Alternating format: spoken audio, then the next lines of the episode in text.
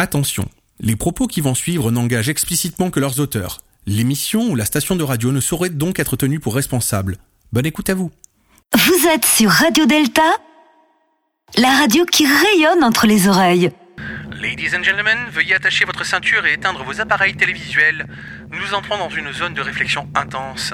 Le commandant de bord et moi-même vous souhaitons un agréable voyage au travers du miroir. Fermez les yeux, c'est le poste zéro. Bonjour et bienvenue dans le poste zéro. Dans le poste zéro, nous ne savons rien, mais on n'est pas content de savoir plus. Ce mois-ci, dans le poste zéro, on se pose la question du réel.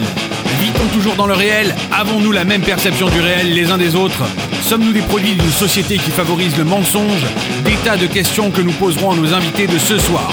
En première partie, Jean-Bernard Flores, enseignant formateur en philosophie à l'université de Corté en Corse, nous parlera du réel et de ses implications dans la pensée des philosophes, mais aussi de la part sociale de notre utilisation des réseaux sociaux.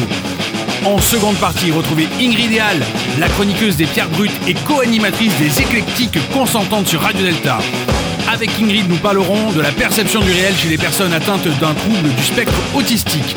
Confinement oblige, nous n'avons pas pu aller vous voir dans la rue ce mois-ci, mais en contrepartie, nous avons allongé l'émission afin de combler ce manque. Je ne perds pas l'espoir de revenir dans la rue à votre rencontre dès que possible, et j'espère que vous serez toujours au rendez-vous un peu partout en France. Ne quittez pas l'antenne, c'est le réel qui vous parle. Vous êtes dans le poste zéro et on va encore réfléchir des miroirs brisés.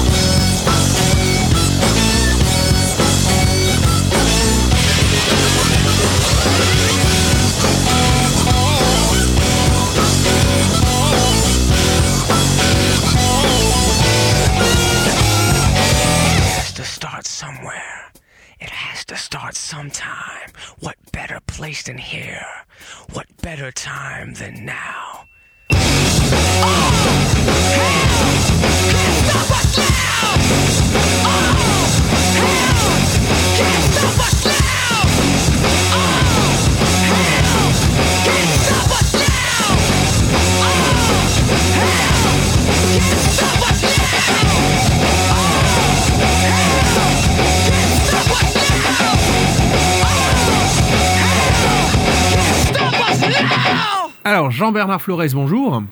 Bonjour. Alors, Jean-Bernard Flores, vous êtes euh, donc euh, professeur, vous êtes formateur euh, en philosophie à l'université de Corté, en Corse. C'est ça. Vous êtes enseignant-formateur, pour être exact. Oui, exactement.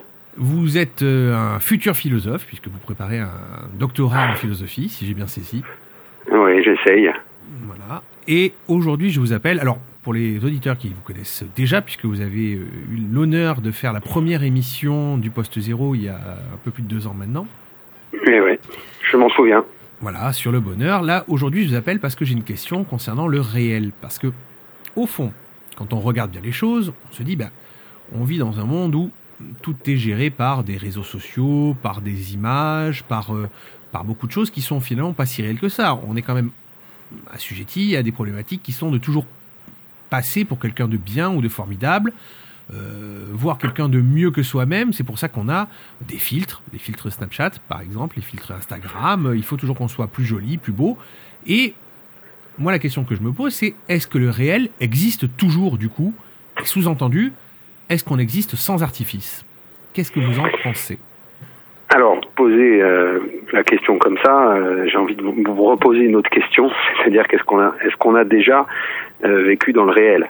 C'est-à-dire que l'artifice me semble être une condition de possibilité de notre existence. Ce qui est intéressant en fait dans votre question, c'est moins le réel que l'existence. C'est-à-dire qu'il faudrait peut-être se demander qu'est-ce qu'exister? Alors je ne sais pas comment vous définiriez vous exister, et moi, c'est une question qui, qui m'intéresse beaucoup. Parce que est-ce qu'on peut, euh, la construction de son identité, n'est-elle pas euh, déjà d'entrée de jeu une fiction Vous voyez? Euh, Parce que le réel, ça serait ce qui s'oppose au fictif. Vous voyez? Euh, Le réel, ça serait ce qui, ce qui est euh, là et ce serait la chose, hein, la res. Hein, dans, le, dans le latin, mm. ce serait la chose. Mais la chose, par exemple, Spider-Man, oui. Spider-Man, c'est quand même quelque chose qui est fictif. Euh, pourtant, il a une certaine forme de réalité, dans un sens. C'est-à-dire que il a euh, un poids, il, a, il influence des enfants, il influence même peut-être des jeunes adultes, même peut-être même des adultes. Euh, vous voyez ce que je veux dire? Donc finalement, la question qu'on peut se poser, c'est l'artifice a toujours été là. Vous voyez? Donc qu'est-ce qu'il y a Quelle est la, la, la particularité du réseau social? Ben, j'en sais rien, moi je vous pose la question. Hein. Euh, de mon point de vue à moi, le, réseau social, le réseau social, c'est quelque chose qui, enfin, soyons soyons honnêtes, je pense qu'on fait une erreur à la base. C'est entre médias sociaux et réseaux sociaux. Les réseaux sociaux, c'est les liens que c'est les liens que l'on tisse entre personnes. C'est-à-dire, on peut être dans un réseau social sans pour autant avoir Facebook ou, Instagram. Ou Tout à fait. Euh, il suffit de se rendre dans un café et de discuter avec les gens. C'est un réseau social. C'est un réseau social. C'est ni mm. plus ni moins. Le média social, ce serait euh, donc euh, le. En fait, le, le, le, média. Le support. Voilà, c'est le support le support. Donc ces supports sociaux qui sont euh, Facebook, Instagram, Snapchat, j'en passe des meilleurs, WhatsApp, euh, qui est considéré comme un, réseau, comme un média social d'ailleurs, bizarrement. Euh, ces médias sociaux, moi pour moi, je ne suis pas certain qu'ils soient, qu'ils soient dans le réel, dans ce que moi j'entends dans le réel. Vous, vous disiez il y a trois secondes que Spider-Man n'était pas réel et pourtant il avait un poids. C'est une œuvre fictionnelle, mais dans le réel. C'est-à-dire qu'elle a un poids dans le réel, mais elle est fictionnelle. Mais c'est-à-dire qu'elle existe dans le réel, effectivement. Elle existe sous sa forme fictionnelle. Hmm.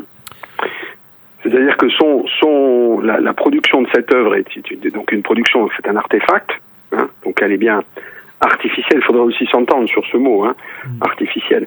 Est-ce que euh, quelle est la, enfin, qu'est-ce que vous entendez par artificiel? Est-ce que vous entendez artificiel d'un point de vue péjoratif, c'est-à-dire euh, superficiel hein?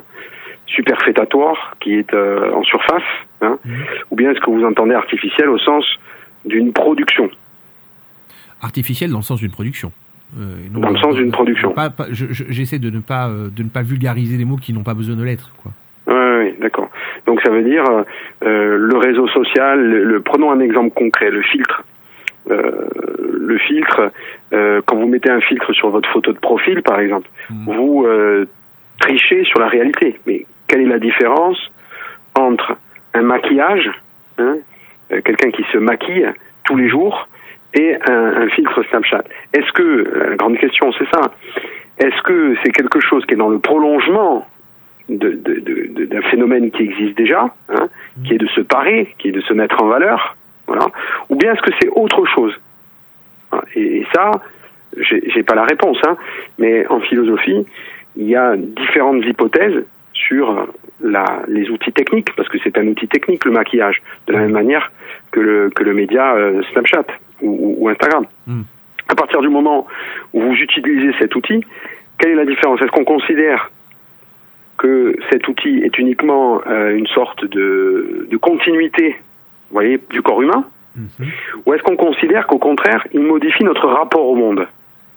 Je ne sais pas si vous voyez ce que je veux dire. il y a des hypothèses dans lesquelles on considère, hypothèses philosophiques dans lesquelles on, on considère que notre rapport au monde est modifié par la technique.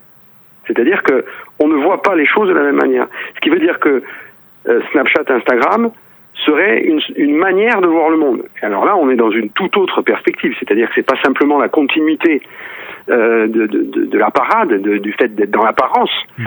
Là, ce serait une, un, un, nouveau modèle de, rapport au monde. Alors, je, ne suis pas euh, compétent pour répondre à la question, mais je pense que c'est une, une, question qu'il faut se poser. Et c'est un peu, finalement, la question que, enfin, pas que vous posez, mais qu'on peut poser avec votre question. Vous voyez? Est-ce que c'est véritablement un changement? Est-ce qu'il y a une modification?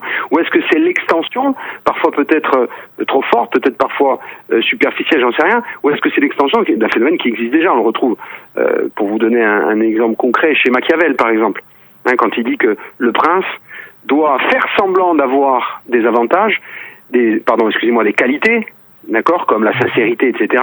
Hein, mais ne peut-être ne pas les avoir pour pouvoir garder euh, son, son, gouvernement et sa principauté. Vous voyez? Donc la notion d'apparence, on la retrouve aussi chez Nietzsche, on va la retrouver chez Hegel. Vous voyez? Donc est-ce que dans bon même chez Hegel c'est un peu différent, mais l'apparence, est-ce que ce que ce qui apparaît, c'est pas finalement la réalité? Hmm. Bonne question, effectivement. Est-ce que ça pourrait être alors est-ce que c'est la réalité? Oui. Si la réalité, c'est un fait. Oui. Simplement le factuel, c'est-à-dire le fait de pouvoir constater quelque chose. Effectivement, si on mm. reprend Machiavel et Le Prince, formidable livre d'ailleurs, mm. euh, si on prend donc le fait que Machiavel dit au prince, vous devez feindre euh, d'avoir euh, certaines, certaines qualités, pour pouvoir en fait simplement garder une main mise sur votre gouvernement et leur montrer que vous êtes proche d'eux et que finalement vous êtes vous êtes un dirigeant comme les autres, vous êtes un président, vous êtes un président normal pour paraphraser quelqu'un. Si au fond euh, on ne se base qu'au factuel, au fait, est-ce que c'est du réel? Oui, à ce moment-là, oui, c'en est. C'est-à-dire la réalité, c'est que effectivement, dans les faits, il l'est, ou en tout cas, il, il ressemble à ça. Mais non, quand on sait qu'il le feint, ce n'est pas, ce n'est pas quelque chose de sincère, ça pose plus la question de savoir si le réel peut s'affranchir de la sincérité peut s'affranchir de la sincérité, vous avez dit? Oui, c'est ça. Ouais. Euh, oui, c'est oui, c'est une bonne question. Et, si ce réel euh, peut s'en affranchir, ça voudrait dire qu'on est constamment dans l'artifice. Oui, c'est-à-dire que hmm. finalement, c'est on, est euh, en permanence en train de mentir, mais finalement, n'est-ce pas le cas? C'est-à-dire, est-ce que euh, la, la réalité alors, j'aimerais faire une petite distinction qui, bon, qu'on peut d'ailleurs ne, ne, ne, pas faire, hein, mais qui me semble intéressante dans, dans le dans le débat hein, qui, qui, nous intéresse, c'est la, la, différence entre la réalité et la vérité. Hmm. Vous voyez? Euh, Par exemple, chez Platon, il y a complètement une sorte. Euh, pour lui, c'est la même chose. Hein, la, la, vérité et la réalité, c'est la même chose. C'est le dévoilement. Hein, L'étéia, euh, l'étéia c'est le voile, donc je dévoile, c'est le dévoilement, c'est que chez Platon la vérité se dévoile, elle est cachée par les apparences justement, hein, qu'il s'agit de retirer pour pouvoir voir la vérité. Mhm. Et en, dans la modernité, on est plutôt sur une, une distinction que fait euh, Spinoza entre euh, la réalité, c'est ce qui existe, l'ensemble de ce qui est, et la vérité concerne toujours une proposition, c'est-à-dire euh, engage en fait un homme, d'accord, une conscience, quelqu'un qui dit je pense ça. Et donc la vérité, pour, euh, pour Spinoza, c'est l'adéquation avec la réalité. Hmm. Vous voyez ce que je veux dire? Donc c'est pas tout à fait la même chose que la réalité. La réalité, c'est quelque chose qui existe, qu'on ne peut pas toucher, et la vérité, au contraire, s'adapterait ou pas. Hein. Si, si, justement, si je mens, c'est une volonté d'aller à l'encontre de cette réalité. Je la connais, hein, mais j'émets une proposition qui est en désaccord avec cette réalité. Et l'erreur, c'est quand j'émets une proposition qui est en désaccord avec la réalité, sans le savoir moi je considère vraiment, d'accord, qu'elle est dans, dans, dans, dans la réalité. J'ai l'impression que dans les réseaux sociaux, on est plutôt dans, la, dans le mensonge. Vous voyez? Mhm. C'est-à-dire que je sais très bien quelle est la réalité. Je sais très bien, par exemple, que ma vie euh, n'est pas celle que je présente sur les réseaux sociaux. Je suis pas tous les week-ends à la plage ou tous les, etc. Euh, pas tous les jours au restaurant. Mais je, je, je mens je- pour tromper l'autre, pour me rendre plus séduisant, pour me rendre, que sais-je, hein, plus. Euh, tout dépend ce que vous voulez vendre d'ailleurs sur les sur les réseaux. Hein, si vous vendez votre identité, etc. Mais après, je suis pas sûr que euh, les gens se- soient dupes, c'est-à-dire le, le spectateur hein, qui, qui voit les, les, les stories ou les, les trucs, euh, soit dupe de cette euh, de ce mensonge. Vous, vous comprenez? Hmm. Est-ce que ça marche? Est-ce que les gens y croient vraiment? Je sais pas. Je, je, je, je pense, donc je suis, dirait certains, mais je pense en tout cas euh, que oui, il y a une partie des spectateurs qui sont dupes. Une partie qui ne l'est pas, une partie qui l'est. Alors, la, la proportion de qui est dupe, qui ne l'est pas, je l'ai pas, évidemment, puisque c'est quelque chose qui est tellement personnel, Ah qu'il est difficile à, est difficile à difficile définir. à évaluer. Ouais. Mm. Mais euh, je pense qu'il y a des gens qui sont dupes parce que je suis tombé il y a quelques, quelques jours de cela sur un reportage Qui parlait euh, d'influenceuses euh, dans la région de Los Angeles, donc aux États-Unis. Alors même si c'est loin de nous, ça reste quand même quelque chose d'assez près de nous entre guillemets, puisque c'est quand même des choses que l'on voit tous les jours sur les médias sociaux. Donc des influenceuses qui louaient régulièrement un, un studio photo qui était aménagé de telle manière à ce que ça ressemble à l'intérieur d'un jet privé.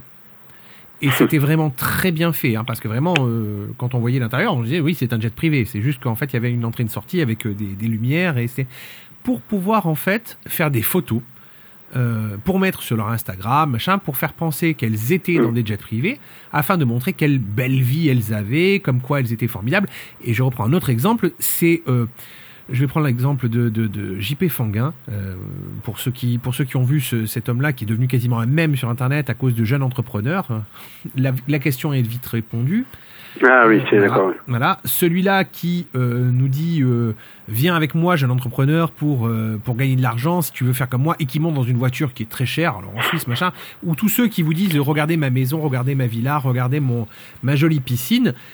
Je suis sûr que si on gratte un peu, on peut très vite se rendre compte que ces gens-là, en fait, ils ont loué une, une baraque ou une voiture pour deux heures, Ouais, ouais, voire ouais. ils l'ont emprunté à un copain le temps de faire la vidéo.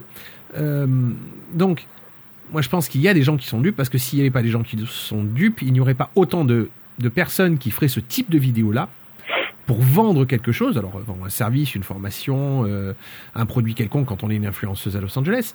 Mais donc il y a forcément des gens qui sont dupes, sinon ils ne le feraient plus. Ça, ça, ça ne vendrait pas autant. Donc est-ce qu'il y a des gens qui sont dupes? Oui, à mon avis. Et ça pose une autre question, du coup, c'est est-ce que l'on vit dans le réel? C'est la première question que j'ai posée. Dans un Mhm. sens, vous y répondez. Est-ce qu'on vit dans le réel? Oui, nous vivons dans le réel, puisque le factuel, c'est le réel, entre guillemets. Si on peut euh, factualiser les choses, on est dans le réel, donc on vit bien dans un monde qui est bien réel. Par contre, est-ce que nous, nous sommes vrais? Ça, c'est autre chose. Oui, oui. En, vous écoutant, je, réfléchissais. En fait, la, la, la, c'est pas vraiment une, une réponse. Moi, je, je repose une question. C'est peut-être mon habitude de, de, de- prof de philo, mais quand euh, vous répondez, je dis oui à la question on vit dans le réel. Non, ce que je voulais dire, c'est que le, le réel est en fait euh, une forme, une forme d'artifice. On, on vit tellement dans, dans l'artificiel euh, en particulier, et après je ne sais pas s'il faut généraliser, c'est-à-dire que vous parlez effectivement du, du commerce, de la vente, les influenceurs en fait vendent des produits, c'est la nouvelle, Mm. c'est une nouvelle manière de faire de la publicité. Sauf que, et en parlant, en vous écoutant, je me suis rendu compte d'une chose, peut-être la différence, c'est que dans la publicité à l'époque, on savait que c'était des acteurs. Hein, on savait que le décor était faux. On savait que le type rentrait chez lui et que le yaourt qu'il venait de manger devant vous, euh, il avait peut-être pas vraiment mangé. En revanche, là, comme vous dites, on a l'impression que l'influenceur est vraiment dans la réalité. Mm. C'est-à-dire que le produit qu'il vend, il le teste lui-même. Et vous voyez, c'est un petit peu là qu'on, à mon avis, on est en train de cerner une différence. C'est-à-dire qu'avant, l'apparence était considérée comme apparence. Aujourd'hui, l'apparence est, condi- est con- est considérée comme réelle. Mm. Vous voyez? C'est peut-être là qu'il y a une confusion et un mélange un peu dangereux. Et dangereux pourquoi Après, je ne sais pas si on peut aller vers ce débat-là, mais parce qu'il y a- il y, a un danger politique. Il y a une, il y a une, il y a une conséquence politique là-dessus. Si, C'est-à-dire que là, des- des- là, on parle d'influenceurs. Là, on parle, on parle d'influenceurs qui vont, qui vont modifier des marques. Mais si on se projette sur la question non plus d'un influenceur, mais d'un homme politique, là, ça commence à faire peur. Parce qu'on se dit, mais alors du coup, euh, la, la, communication, et la communication dans le sens dont on est en train d'en parler, c'est-à-dire une communication qui nous fait euh, euh, nous tromper sur ce qui est réel et ce qui n'est pas réel, mmh. hein, ce qui crée une confusion. Cette communication-là est en train de s'emparer du monde politique. Hein. On le voit notamment avec la, les, les, les, campagnes, l'ancienne, la, la, la, dernière campagne de, de Trump, euh, avec le, le scandale de, de, de, Facebook. Quand, quand on, on, se rend compte de ça, on se rend compte que là, cette, cette confusion, elle peut conduire des gens au pouvoir. Donc elle peut modifier le destin d'un pays. Et là, ça devient, à mon avis, très intéressant de se pencher là-dessus. Oui, effectivement, oui. Oui, oui, non, mais penchons, penchons-nous parce que, voilà, parce que là, on est... la question se pose, du coup, oui. Est-ce que si l'on modifie le destin d'un pays et donc de, de, ses, euh, de, ses, de ses concitoyens, par oui. une forme de mensonge, alors, je, je, je, je, réagis juste à ce que vous disiez, mais euh, il se trouve qu'un autre invité régulier de l'émission, qui est Alain Guyard, euh, philosophe euh, parmi les philosophes aussi, euh, avait fait une vidéo, et je mettrai peut-être l'extrait euh, pendant, pendant, pendant l'émission, avait ouais. fait une vidéo justement sur le, le, politique et le mensonge, et il expliquait dans cette vidéo, où il courait dans un petit jardin aux, aux alentours de Nîmes, tout en, tout en expliquant en fait sa vision des choses. Alors, Alain Guyard a une vision très personnelle, mais néanmoins, sur, sur ce sujet-là, il, il, pourrait peut-être apporter un éclairage. Il disait que on, on, ne peut pas faire confiance à un homme politique parce que l'homme politique ne peut pas être vrai. Il ne peut pas être dans la, il ne peut pas dire des choses vraies. Il ne peut pas être vrai pour la simple raison que son but, c'est d'être élu. C'est de monter au pouvoir et que donc il ne pouvait déjà pas au départ être dans une, dans une forme de vérité euh, pure et crue parce que sinon il, il n'y arriverait jamais. Donc il est obligé déjà dès le départ d'être dans le dans, dans, le paraître quoi qu'il se passe. Tout à fait, oui, mais ça c'est vraiment la position de, de Machiavel d'ailleurs. Oui, clairement, c'est une position ah, très, oui. très, très, machiavélique là pour le coup. Euh, donc quand vous disiez que euh, les politiques donc pouvaient donc changer euh, la destinée d'un pays et de ses de leurs concitoyens. Oui. En étant malheureusement dans du faux, dans du dans dans quelque chose, dans une posture qui n'est pas vraie et qui tendrait à, à nous vendre quelque chose, un mmh. produit, donc un produit politique, mais un produit quand même, ça peut être dangereux. Mais oui. Oui, je, je, je pense qu'il y a dans ce, en fait, ce qui, ce qui va modifier, je réfléchis en même temps que je parle avec vous, hein, donc mmh. euh, il me vient des idées. Euh, vous savez, l'image, peut-être que le, le, la réponse à, à, toute cette histoire, c'est peut-être l'image. Mmh. Parce que l'image a une force. C'est que elle vous donne l'impression que vous êtes en face de la réalité. Vous voyez, quand vous regardez un reportage à la télé, quand vous voyez, vous dites, ça, je l'ai vu, je l'ai vu, donc c'est la réalité. Mmh. Or, il faut jamais oublier que l'image est toujours une représentation de la réalité. Et dans représentation, il y a représentation. Donc, on rend présent quelque chose qui ne l'est pas. Donc, automatiquement, c'est pas la même chose que la réalité. Si par exemple je rentre dans une boulangerie, il y a une caméra de surveillance, je rentre dans une boulangerie, on me voit en train de prendre, de discuter avec la boulangère, de prendre la baguette de pain et, euh, de partir en courant. On pourrait dire, je l'ai vu, ce prof de philo vient de voler une baguette de pain. Alors qu'en réalité, j'étais peut-être en train de prendre une baguette, puis soudain il y a quelqu'un qui est en train de me, prendre ma voiture ou quelqu'un une, une, personne âgée qui tombait, je, courais à, son à son euh, l'aider. Euh, vous voyez, on a dit oui, mais je l'ai vu, il a volé la baguette de pain. Est-ce que vous comprenez que l'image, ils n'étaient pas là, les gens. Ils n'ont pas vu la réalité, ils ont vu une image de la réalité. Et le problème, c'est que souvent, l'image fait croire aux gens que c'est la réalité. Là, de ce point de vue, je crois que euh, toute la référence bourdieusienne sur la télévision, son, son, son, son livre sur la télévision, euh, est très intéressant pour réfléchir à ça. Comment est-ce que l'image et les mots, parce que on parle pas assez des mots aussi. Dans ces dans ces stories machin, on peut toujours écrire quelque chose. Je sais pas si vous avez remarqué, c'est très intéressant. Il y a le il y a le filtre, il y a l'image, il y a le choix du décor, hein, mais il y a aussi le mot derrière. Vous voyez, quelque chose qui dit comment penser, comment interpréter, comment vous allez interpréter cette photo.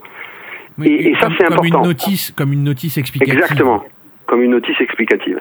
Et là, effectivement, moi après, je, là je vous ai donné un point de vue politique, mais je crois qu'il y a aussi un, le champ psychologique qu'il faudrait euh, rechercher. C'est-à-dire, qu'est-ce que ça fait euh, aux personnes qui regardent, mais aussi aux personnes qui font ça? Est-ce que l'influenceur finit par croire qu'il est vraiment dans un monde incroyable? Vous voyez, puisque si on considère que ce qui fait ce que je suis, c'est la reconnaissance que j'ai de l'autre, c'est le regard de l'autre. Si les gens me regardent en se disant ah là, mais il est exceptionnel, ce mec, je vais finir par croire que je suis exceptionnel, que j'ai une vie exceptionnelle. Tout, alors que c'est une sorte de mauvaise foi. Et je sais très bien que c'est faux, puisque c'est moi qui, qui mets en scène ma vie. Et finalement, cette mise en scène devient réelle aussi peut-être pour l'auteur de cette mise en scène. Et là, vous voyez, ça engage aussi toute une réflexion sur la, la, la construction de l'identité, vous voyez, et, et, sur ce que ça va aussi créer sur les enfants. Voilà, moi, c'est ça aussi qui m'intéresse, parce que moi, je, je, travaille beaucoup sur la philosophie de l'éducation. Mais ces enfants, qui sont fans d'influenceurs, c'est-à-dire que maintenant, les influenceurs sont devenus des influenceurs, non pas simplement de marque, mmh. mais c'est-à-dire que les enfants veulent devenir influenceurs de marque. Vous voyez Ça veut dire qu'ils veulent devenir des publicitaires. Attention, il y, a même, il y a même un nouveau phénomène qu'on constate depuis, on va dire, un an et demi, deux ans, qui tend à, à, à, devenir quelque chose de, de plus important. L'influenceur jusqu'à maintenant était l'influenceur d'une marque, euh, l'influenceur de marque même plus, plus exactement. Il, il, il parlait de plusieurs mmh. marques. Maintenant, les influenceurs sont des influenceurs d'eux-mêmes. C'est-à-dire oui, oui. ils ne vendent même plus autre chose que que ouais, c'est vrai. Quand on voit quelqu'un dont le seul métier est de déballer des, des paquets, et je parle là pour le coup d'enfants, pour le coup, parce que c'est mmh. quelque chose que j'ai pu constater, quelque chose qui, qui est sur la plateforme YouTube Kids, euh, pour, pour, les, pour, les, pour les parents qui ont, euh, qui ont eu l'occasion de voir ça, puisque YouTube a sorti une plateforme qui s'appelle YouTube Kids, euh, qui est censée être adaptée aux enfants, avec que des contenus qui sont vérifiés, qui ne craignent rien, où il n'y a pas des choses violentes ou sexuelles ouais. avec ses enfants, et pour laisser en fait l'enfant devant une tablette ou quelque chose en disant tiens regarde mon petit, tout va bien.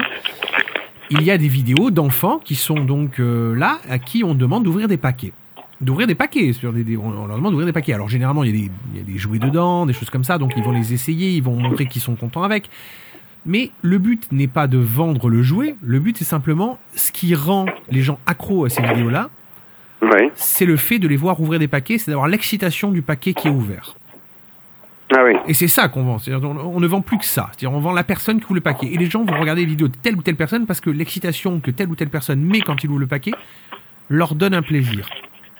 Donc ils vendent plus qu'eux. Ils vendent même plus ouais. de produits, ils vendent eux. Donc, je, je... Oui, mais est-ce qu'ils se vendent pas eux aussi pour pouvoir vendre plus tard, plus tard des marques ah, C'est-à-dire qu'en fait, on, si on prend, voilà, si on prend Nabila, Nabila est en elle-même une marque qui vend une autre marque. Oui, oui, puisqu'elle a créé sa propre marque. Bon, oui. Voilà, je suis, je suis désolé d'avoir des, des, des, références un peu vieillottes parce que j'imagine qu'il y a des influenceurs plus plus récents maintenant, mais mais voilà, je pense que euh, le fait de vouloir, alors le fait de vouloir être connu, euh, ça, c'est encore peut-être un, un, autre problème. Mais par contre, on touche du doigt, si vous voulez, dans, dans cette idée que la reconnaissance, c'est aussi quelque chose qui va influencer l'influenceur lui-même. Et donc, les enfants ne rêvent plus d'être des, des, des, médecins, des philosophes ou des, des, écrivains. Ils rêvent de vendre des marques. Vous voyez? En même temps, j'ai rarement vu des enfants qui rêvaient d'être philosophes ou écrivains. Mais, mais ça arrive. Hein. Regardez, regardez-vous et regardez-moi. Mmh. Oui, après, bon, il, ouais, il y en a beaucoup qui veulent être footballeur ou, ou, ou rappeur aujourd'hui. Mais oui. bon, enfin bref, c'est un, un, autre problème. Et en tout cas, ce que je voulais dire, c'est que l'influence euh, de, de, ces, de ce média, hein, c'est même plus une influence. Moi, je, je pense, vous avez bien compris quand je vous ai proposé ces deux hypothèses philosophiques sur l'approche la, de la technique, que j'étais plus proche de la seconde. C'est-à-dire que moi, je considère que la technique modifie notre rapport au monde. C'est-à-dire qu'on entre au monde avec la technique. Si vous voulez, la technique, c'est un peu comme notre cerveau. Notre cerveau euh, autour de nous, euh, ça c'est pas moi qui le dis, c'est la neuroscience. Hein. Euh, donc c'est notre, entrée dans le monde. C'est le cerveau qui, dessine autour de nous euh, ce qu'il y a. Hein. Il y a des choses qu'on qu ne voit pas parce que lui précisément considère que c'est pas nécessaire de, les voir parce que c'est pas utilitaire. Euh, en fait, il faut y ajouter la technique, c'est-à-dire que notre cerveau entre dans le monde avec la technique. Vous voyez, par exemple, euh, la manière qu'ont les, les, les, les, cette génération euh, qui est née avec les, les téléphones portables euh, de, de, considérer l'écriture. Vous voyez -huh. L'écriture n'est pas considérée de la même manière chez quelqu'un qui a, qui a toujours traité avec du numérique que quelqu'un qui écrit avec un stylo. Vous voyez Et donc ce rapport au monde qu'ils ont sur les, les écrans, hein, parce qu'ils sont tout le temps sur les écrans, bah, sauf quand c'est les parents l'interdisent, mais souvent les parents sont aussi sur les écrans. Euh, ce, ce, ce, rapport qu'il y a à l'écran fait que finalement, il y a une volonté aussi peut-être de faire comme l'autre. C'est-à-dire que moi aussi, je vais m'acheter cette grosse voiture et je vais boire du, champagne sur la route en, le, Mm. en jetant la, la coupe par terre. Ça, mais ça, ça a toujours existé. Ce qui est intéressant, c'est qu'aujourd'hui, on ne fait plus la différence entre ce qui est réel et ce qui est faux. Vous voyez, entre l'apparence et la réalité. Alors qu'avant, dans la pub, on savait que c'était faux. Ouais. On savait que c'était pour nous vendre un produit. Vous voyez? Et avant, d'ailleurs, quand on faisait des pubs qui étaient euh, qui étaient fausses, on était taxé de publicité mensongère. Oui, oui, il y a toujours un, un bureau qui existe qui s'appelle le BVP, Bah, bien le sûr. bureau de vérification de la publicité, qui est euh, dont le métier est de vérifier que la pub ne va pas trop loin. Et ouais. Le BVP. Mais là, je pense euh, qu'on pourrait. Là, je, je pense que là, ils auraient du boulot. Hein. Le problème, c'est que ça, Avec ça, Instagram. ça- ça ne, c'est c'est pas dans leur champ d'action malheureusement. Et ouais. C'est Et pas ouais. dans- ils ont Et pas le, ils ont pas la problème, main c'est que la technique progresse tellement vite que les institutions juridiques et, et- et même les intellectuels ne- ne- ne- ne- n'ont pas le temps en fait. C'est bien le problème. C'est que les intellectuels, je parle pas, après je vais vous parler du droit, mais les intellectuels, ce sont souvent des gens qui donnent du sens aux choses. Mhm. Or, la technique, elle évolue comme ça. La technique, l'homme qui crée des techniques, hein, l'homme qui crée des techniques évolue sans donner un sens. Donc automatiquement, hein, on fait pas ce qu'on peut faire. Bah, Il y a la 5G, par exemple. on peut faire la 5G. Faisons la 5G. Non, je crois qu'il faut réfléchir. Pourquoi la 5G Vous voyez, c'est intéressant ça comme débat. Alors, Mais c'est pas le débat aujourd'hui. oui, hein. c'est pas le débat aujourd'hui. Et puis en plus, euh, si on commence à réfléchir à ça, on va nous traiter d'amiches. Non, oui, c'est vrai.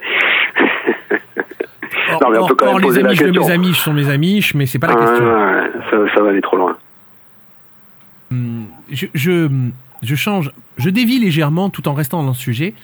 Oui, J'avais traité avec euh, Christophe Bourseiller et Alain Guyard, justement, dans une émission précédente, de la société du spectacle de Debord. oui, Or, dans la société du spectacle, le sujet d'aujourd'hui, on va dire, se- s'en rapproche un peu, dirons-nous. Euh, Ah oui. D'une manière ou d'une autre, s'en rapproche. Dans la société du spectacle, euh, on va dire qu'il prolonge la théorie de l'aliénation, qui avait ex- exposé, qui avait été exposée par Marx dans le Capital. oui. Et c'est le mot aliénation, moi, qui me, qui me parle, même s'il est dur à dire. C'est euh, c'est un mot qui me parle, puisque je me dis, voilà, est-ce que la technologie, puisqu'on parlait de technologie, puisque nous sommes, donc nous vivons et nous naissons avec la technologie, euh, et je souscris à votre, à votre, à votre propos concernant la, la technologie, est-ce que finalement nous ne sommes pas dans une société de l'aliénation, justement? Est-ce que nous ne sommes pas aliénés de cette technologie? Et deuxième petit point, vous disiez Mhm. les intellectuels et le droit euh, mettent plus de temps à réagir que la technologie ne va vite. Est-ce que finalement ça ne nous donne pas une, une idée d'un futur où finalement le droit et l'intellect va finir par être hein. dépassés, va Ouais. finir par être dépassés puisque le temps de l'intellect c'est un temps long, c'est un temps Ouais. de réflexion et nous ne sommes plus dans la société de la réflexion si je si je saisis les choses Ah oui, comme oui. vous les dites et comment moi je les ressens. Est interdit de douter, en fait. c'est vrai, hein. On a l'impression qu'on est dans une société où il est interdit de douter. Alors, euh, si on reprend la première question, qui était de savoir euh, quelle était votre première question? Oui, si on est dans une société de l'aliénation, euh, il faut il faut bien comprendre que le mot aliénation euh, chez Marx a une, a une définition précise. Euh, si on pense à Marx, hein, après on pourrait le penser chez d'autres philosophes, mais comme vous, évoquez Marx, et je pense que c'est effectivement le, penseur le plus à même de, pour nous aider à répondre à cette question, c'est la dépossession de soi. Je suis dépossédé de moi-même. Alors bon, est-ce que ça vous éclaire? J'en sais rien, mais euh, je peux, je peux préciser. Ça veut dire que je suis quelqu'un, d'accord J'ai une identité, et si je suis aliéné, je suis transformé. Alors, le, la grande hypothèse de Marx, c'est que je suis dépossédé de moi dans mon travail. Pourquoi? Parce que pour Marx, juste avant, il explique, enfin juste avant, dans le Capital, euh, il développera l'idée d'aliénation de, de l'ouvrier, en particulier dans le manuscrit de 1844, mais dans le Capital, il explique précisément que le travail, c'est ce qui me fait. C'est-à-dire que euh, le travail, c'est une transformation de la nature et à la fois une transformation de moi-même. Et donc, d'où l'idée de, de Marx, si je travaille dans un, quelque chose d'abrutissant, où il y a quelqu'un qui pense à ma place, moi je ne fais que agir de manière manuelle, je deviens moi-même un abruti, pour faire simple, hein, Hmm. pour faire simple, hein, pour aller vite. D'accord? Donc le travail, euh, en fait, c'est l'aliénation par le travail, c'est-à-dire j'ai un travail abrutissant, donc je deviens un abruti. Est-ce que c'est applicable avec la technique? C'est-à-dire, est-ce que parce que j'ai un, ou- j'ai un outil aliénant, je deviens moi-même aliéné, c'est-à-dire dépossédé de moi-même Ou un outil, ou un outil abrutissant, moi-même abruti. On pourrait aller jusque là. Voilà. Voilà. Est-ce que je sais pas. Ça c'est. Mais voilà, si vous vous, vous, vous voulez réfléchir avec Marx, voilà, il faut le penser comme ça. Après, il y a un autre philosophe qui me semble intéressant pour penser la technique, c'est euh, Ivan Illich, qui euh, explique euh, dans, dans, dans, La convivialité, qui est un, un livre qu'il a écrit dans les années 70, euh, où il explique ce qu'est un, ce qu'est un outil convivial. Et, et il explique qu'il y a des, des outils qui, qui, justement, qui ont un effet qui est l'inverse de leur mission. C'est-à-dire, il prend par exemple euh, l'école, il prend par exemple les, les, transports, il dit que si on dépasse les 20 km heure, en fait ce qu'on dépense en essence, en, en, en destruction de l'environnement, en construction d'autoroutes, en travail supplémentaire pour payer l'essence et pour payer la voiture, en fait on ferait mieux de rouler en vélo. oui.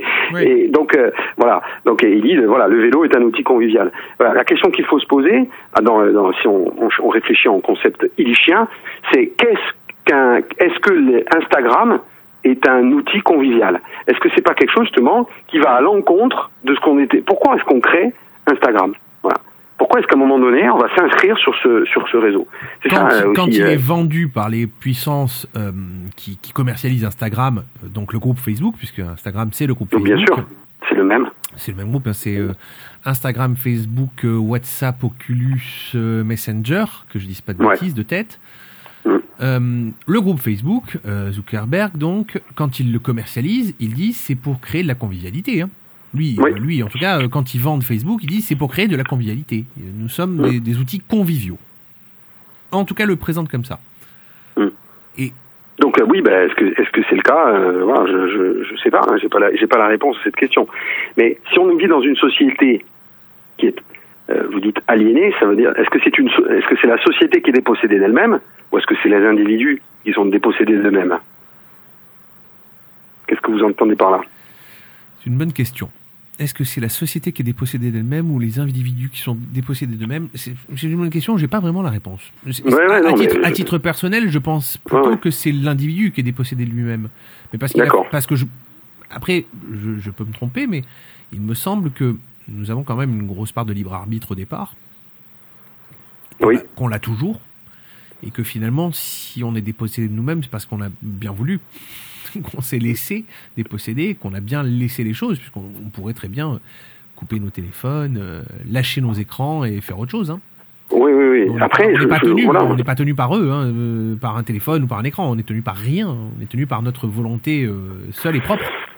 Bien sûr la servitude volontaire. Mais mmh. après, je, je, je, je suis pas sûr que euh, l'outil, enfin, je, je, réfléchis en même temps que, mmh. hein, suis pas sûr que l'outil soit toujours en soit toujours en cause. Hein, on pourrait vous dire traditionnellement, c'est la question, c'est pas l'outil, c'est l'usage, mais c'est un peu facile parce que il y a quand même des outils qui vont nous pousser à un usage en particulier, vous voyez, qui vont, comme je le disais tout à l'heure, changer notre rapport, notre rapport au monde, mmh. notre rapport à tout. Vous voyez, la voiture a changé notre rapport au monde. L'avion a changé notre rapport au monde. C'est-à-dire qu'aujourd'hui, je sais que à, à l'heure actuelle, je suis en Corse, je peux en une heure être à Paris. Vous voyez Donc, euh, mon, mon, Paris est plus près de moi. Vous, vous comprenez ce que je veux dire Donc, tout outil technique modifie co concrètement mon. Est-ce que ça m'a dépossédé de moi-même? Non. Vous voyez euh, Maintenant, est-ce que, est-ce que ça, parce qu'il y a l'avion, ça nous a peut-être dépossédé de quelque chose, qui est la notion. Mais attention, voilà, parce que maintenant qu'il y a l'avion, il y a aussi des effets à cet avion. Mm. Voilà. C'est que du coup, bah, il faut un aéroport. Il faut peut-être plus de kérosène. Donc ça va demander aussi à un certain nombre de gens de travailler différemment. Mm. Et peut-être plus. Enfin, vous voyez, donc chaque, chaque, chaque outil a, des confé a des. Tout est en relation, si vous voulez, a des conséquences euh, énormes qu'on qu voit peut-être même pas d'ailleurs, euh, toujours. Hein. Mm. Euh, voilà. What? What? What? Uh-huh. I gotta get my prank on, prank on, and hit him with a sad song, sad song. Well, take me to Broadway, take me to Broadway, take me to Broadway tonight. And if I ever get there, get there, I'm gonna show my chest hair, chest hair. Well, take me to Broadway, take me to Broadway, take me to Broadway tonight.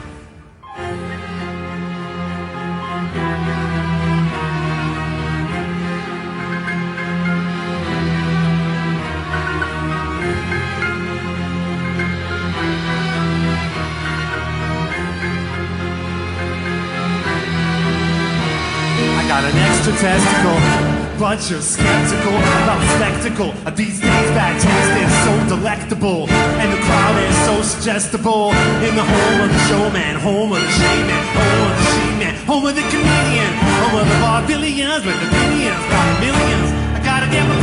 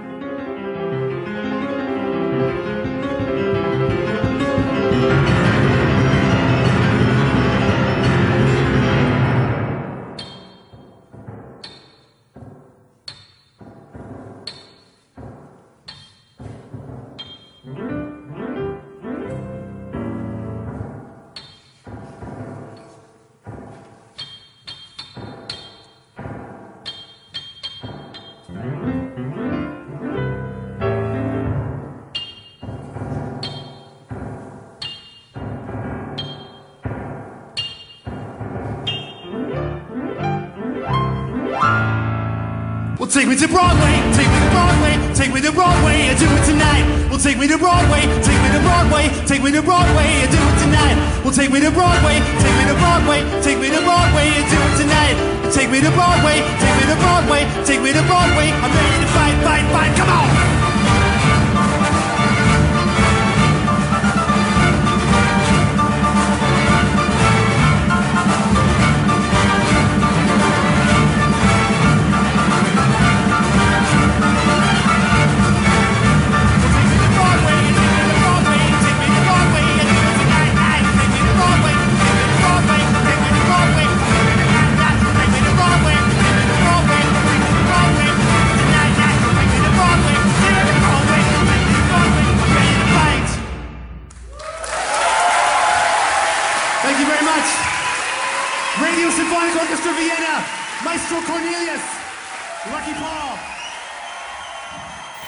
En, en- en- rapprochant les distances, en faisant en sorte que euh, Bastia et Paris soient une heure d'écart. Là où avant, sans l'avion, il, en, il aurait fallu euh, peut-être deux jours entre le Mm. temps de faire une traversée, le temps de, de pouvoir ensuite rallier avec un train ou avec une voiture. et donc de rouler, et donc de prendre du temps. Est-ce que finalement, cela ne nous a pas, l'outil ne nous a pas dépossédé de quelque chose, c'est-à-dire du temps? Et ce Ah oui, temps-là, oui. et ce temps-là, finalement, c'était un temps de réflexion. Si on prend le train, je, je parle pour moi, mais j'adore prendre Je- le train je- pour aller à Paris plutôt que de prendre l'avion.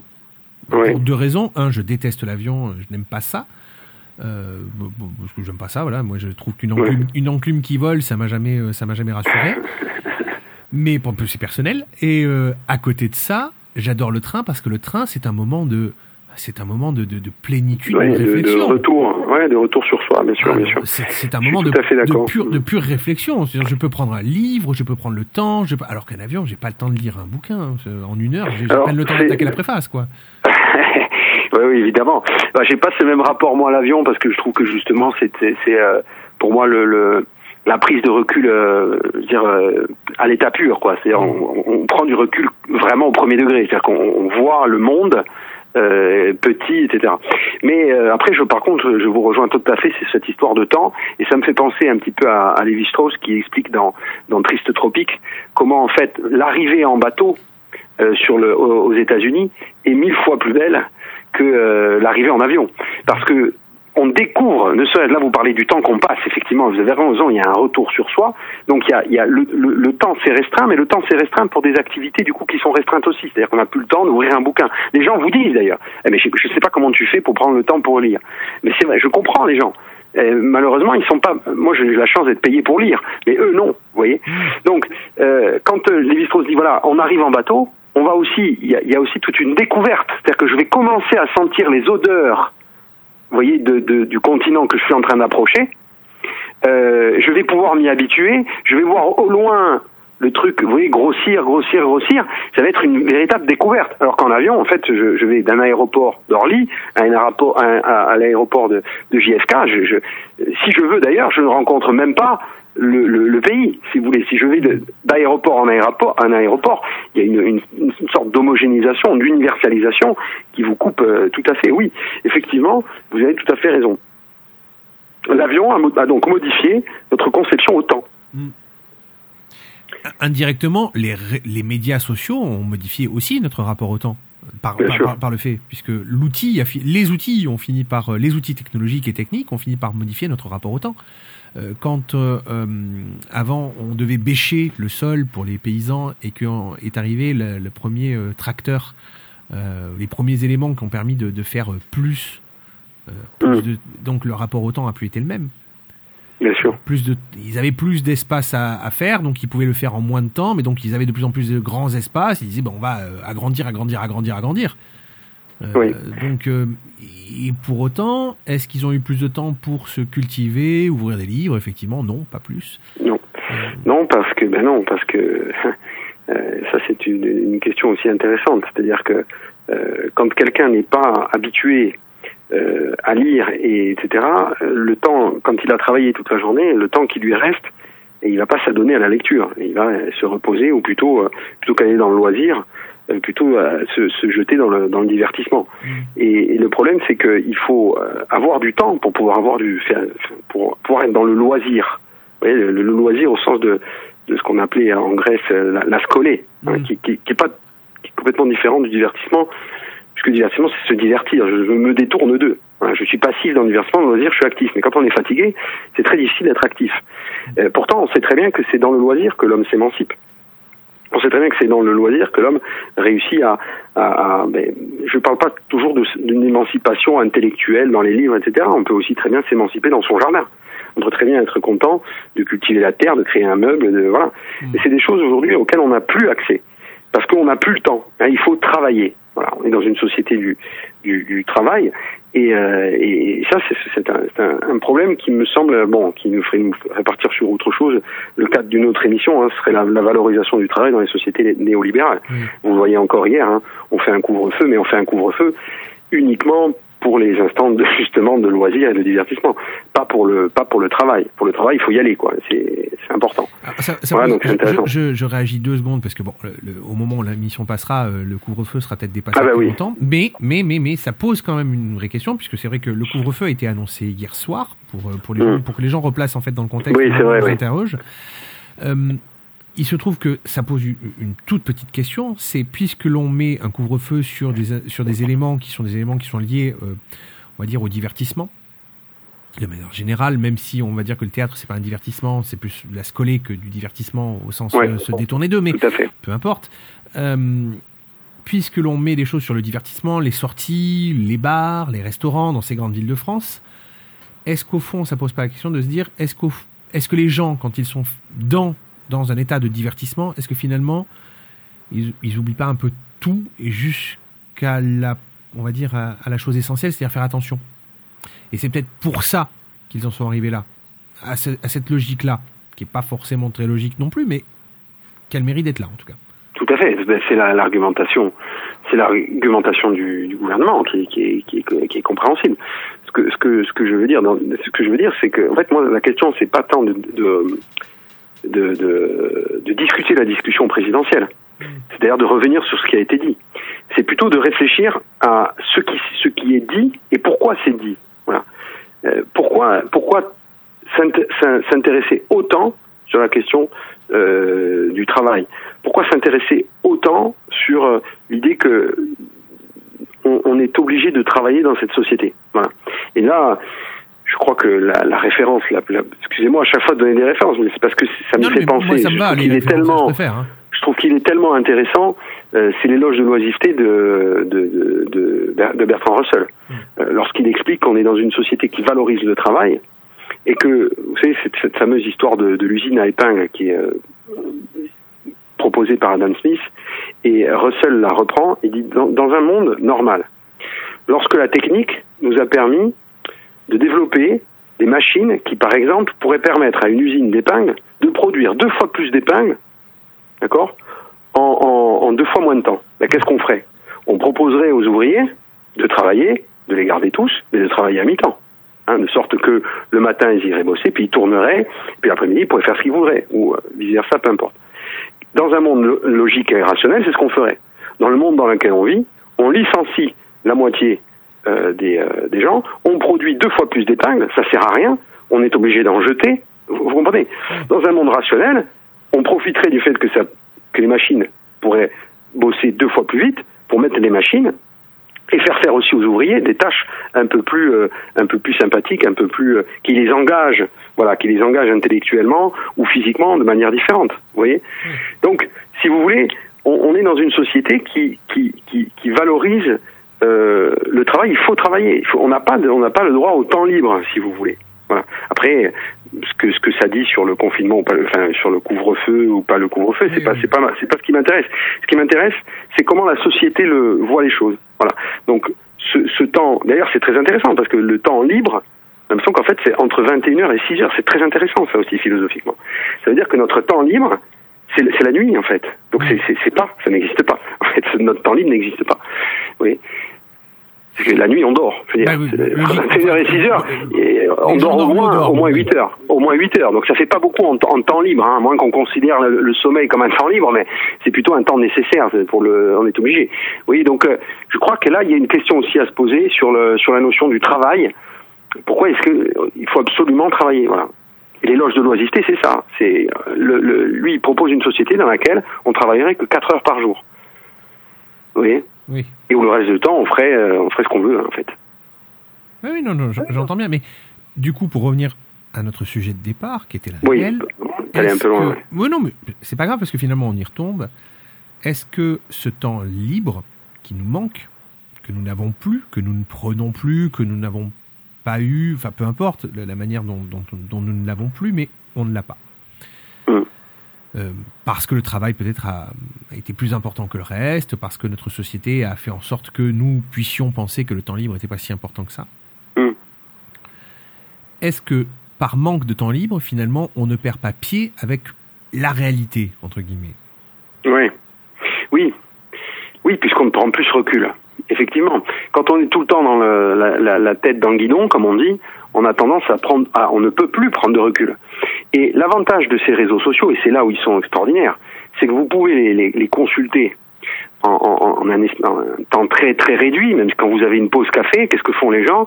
Ils sont sur ils sont sur les réseaux. Et en plus, vous avez remarqué aussi qu'il y a un phénomène très intéressant, c'est que les gens maintenant n'ont tellement plus le temps euh, de, de voir les photos, les vidéos sur le fil d'actualité, ils ont fait un truc encore plus rapide qui est le phénomène de la story.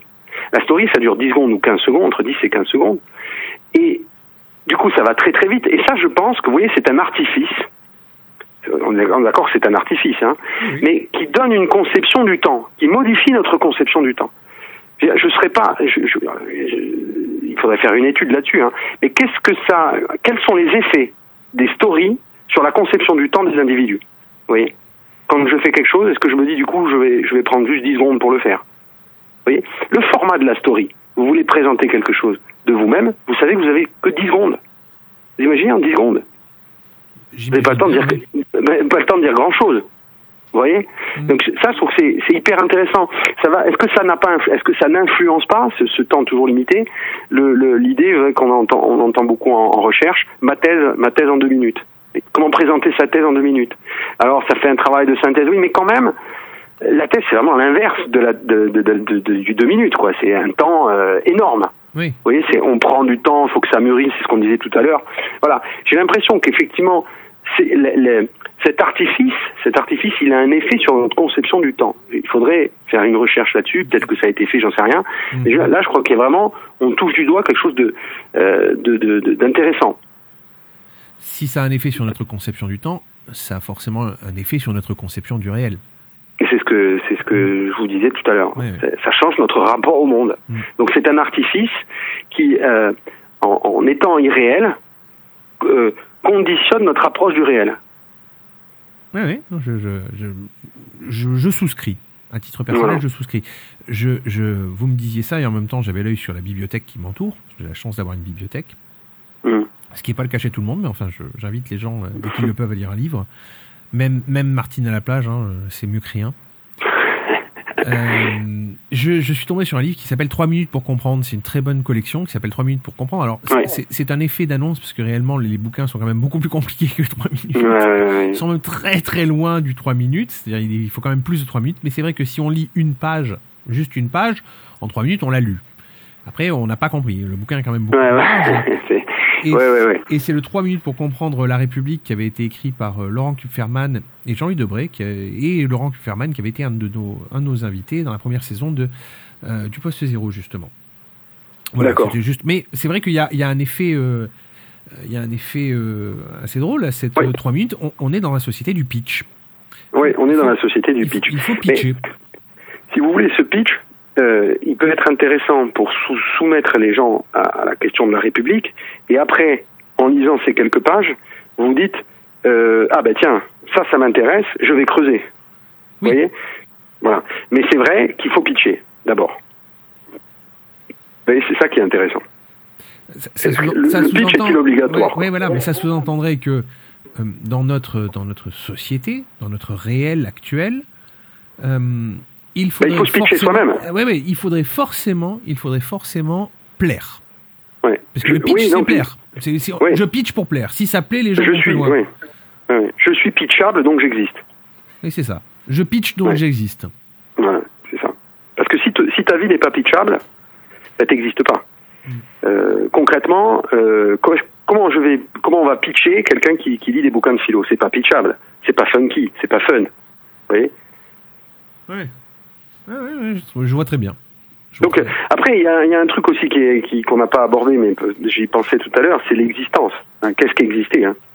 Et, et exister, c'est pas simplement euh, manger, boire, dormir. Ça, c'est vivre. Exister, c'est avoir une prise avec son environnement. C'est être en contact avec son, son environnement, donc aussi avec les autres. Hein, je n'existe que par les autres, d'ailleurs. Mm. Vous voyez? Sans, sans cette intersubjectivité, je n'existe pas. C'est la grande théorie de, de, la, de la reconnaissance. hein. Oui. Donc, euh, euh, c'est pour ça que ces, ces systèmes, d'ailleurs, fonctionnent très bien, puisqu'ils fonctionnent sur le mode de la reconnaissance.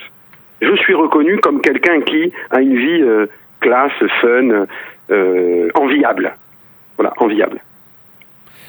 J'existe parce qu'on me reconnaît comme quelqu'un qui existe. C'est ça. Et je ne peux exister que parce que je suis comme les autres. Donc je suis obligé de me mettre au niveau des autres pour pouvoir exister, pour faire Voilà. partie du tout. Voilà. Et là, de ce point de vue, on, on, on- on rejoint un, presque une, un caractère qui, semble être intrinsèque à l'homme. Mhm. Vous voyez? Dont l'outil ne serait que la, euh, la, la- la- le prolongement. Euh, ce, qui, ce qui changeait tout à l'heure, ce qu'on disait tout à l'heure, ce qui change, c'est que maintenant, on, on ne sait plus faire la distinction entre l'apparence. Euh, avant, on savait que c'était de l'apparence. Maintenant, on ne sait plus. Quoi. On a vraiment l'impression que la personne est dans un avion. Mais d'ailleurs, ça ça vous arrive même de, de tous les jours. Moi, il m'arrive de faire des pubs parce que par- parallèlement, je fais de la musique. Euh, les gens, quand je mets une pub avec une photo d'un bateau, hein, euh, quand je suis sur un bateau, les gens pensent que j'étais vraiment sur le bateau, alors qu'en fait, j'y étais il y a un mois, mais pas, pas hier, quoi. Oui. Vous voyez? Je suis pas tout le temps sur le bateau. Enfin, vous voyez, c'est. euh, Et en même temps, ça me donne un côté fun que les gens vont se dire ah bah tiens, ça c'est bien, je vais aller le voir. Vous voyez?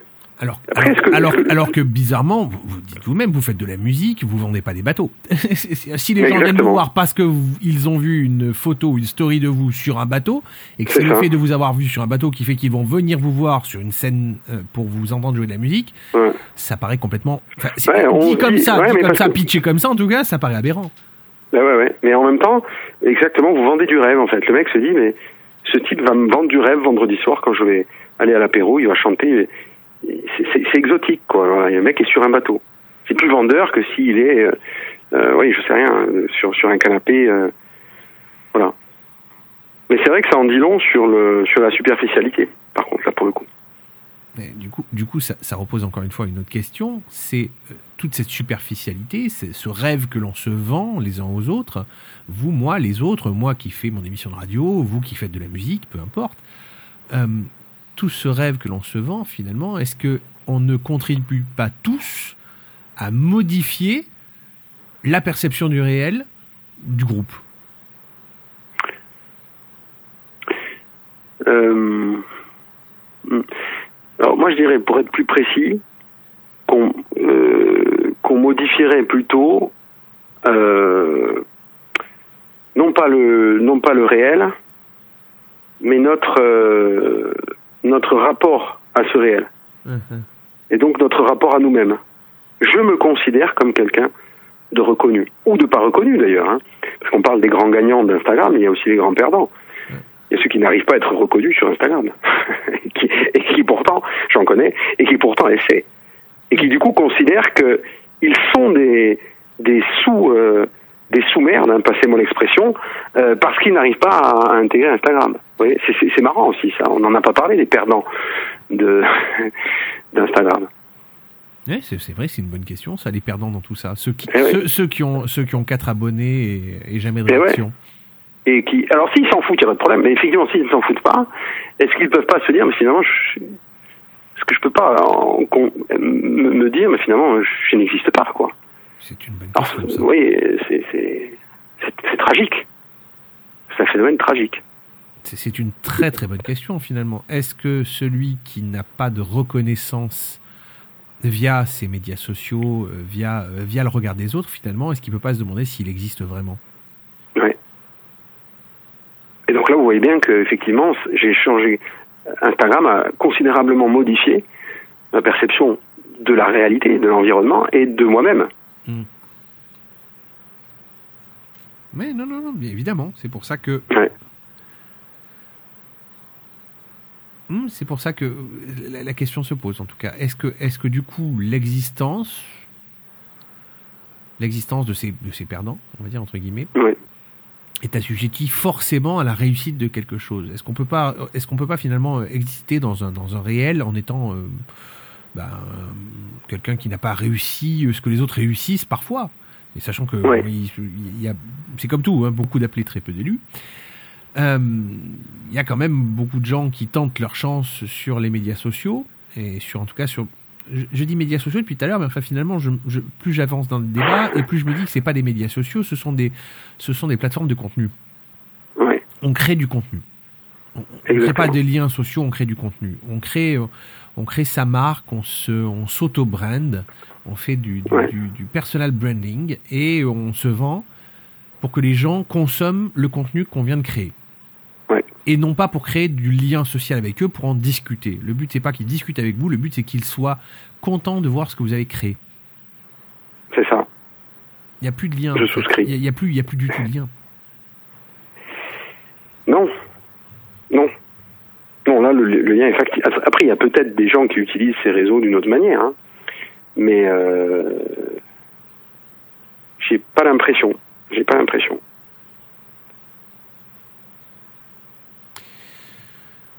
Là, pour le coup, ça pose en tout cas cette question-là. Effectivement.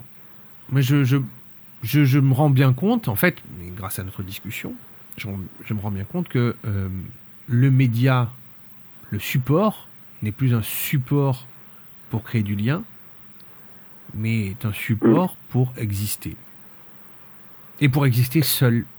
Non plus exister par Oui. rapport aux autres ou par rapport à la discussion avec les autres, mais simplement pour exister seul, tout seul. Oui. Donc, on, on sort de la problématique euh, du je dois exister par rapport aux autres, parce que j'ai besoin des autres pour exister, ça c'est toujours le cas, mais j'ai plus besoin de discuter avec eux pour exister, je n'ai plus besoin d'échanger avec eux pour exister, j'ai simplement besoin d'être là et qu'ils me. Ouais. Alors, Oui, parce que euh, en fait, c'est pas c'est pas un échange, hein, c'est un monologue. Hein. Mm. Le mec qui, euh, qui envoie une vidéo en disant euh, voilà, je vends un produit ou peu importe ce qu'il dit d'ailleurs. euh, alors oui, il attend un retour, mais il attend un cœur, il attend des des, des, des commentaires positifs, il attend pas une discussion, quoi. Voilà. Donc effectivement, on est dans, on est dans la dans la dans la représentation, hein, dans la représentation.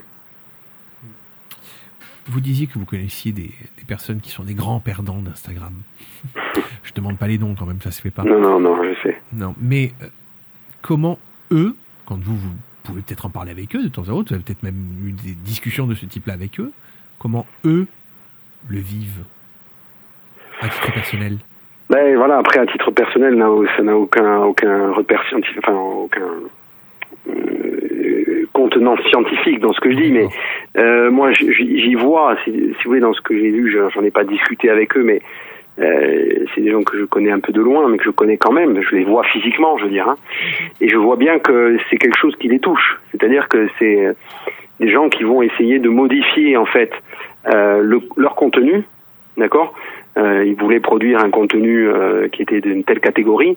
Et en se disant bah, finalement ça marche pas personne euh, ne m'aime je vais changer de, de contenu.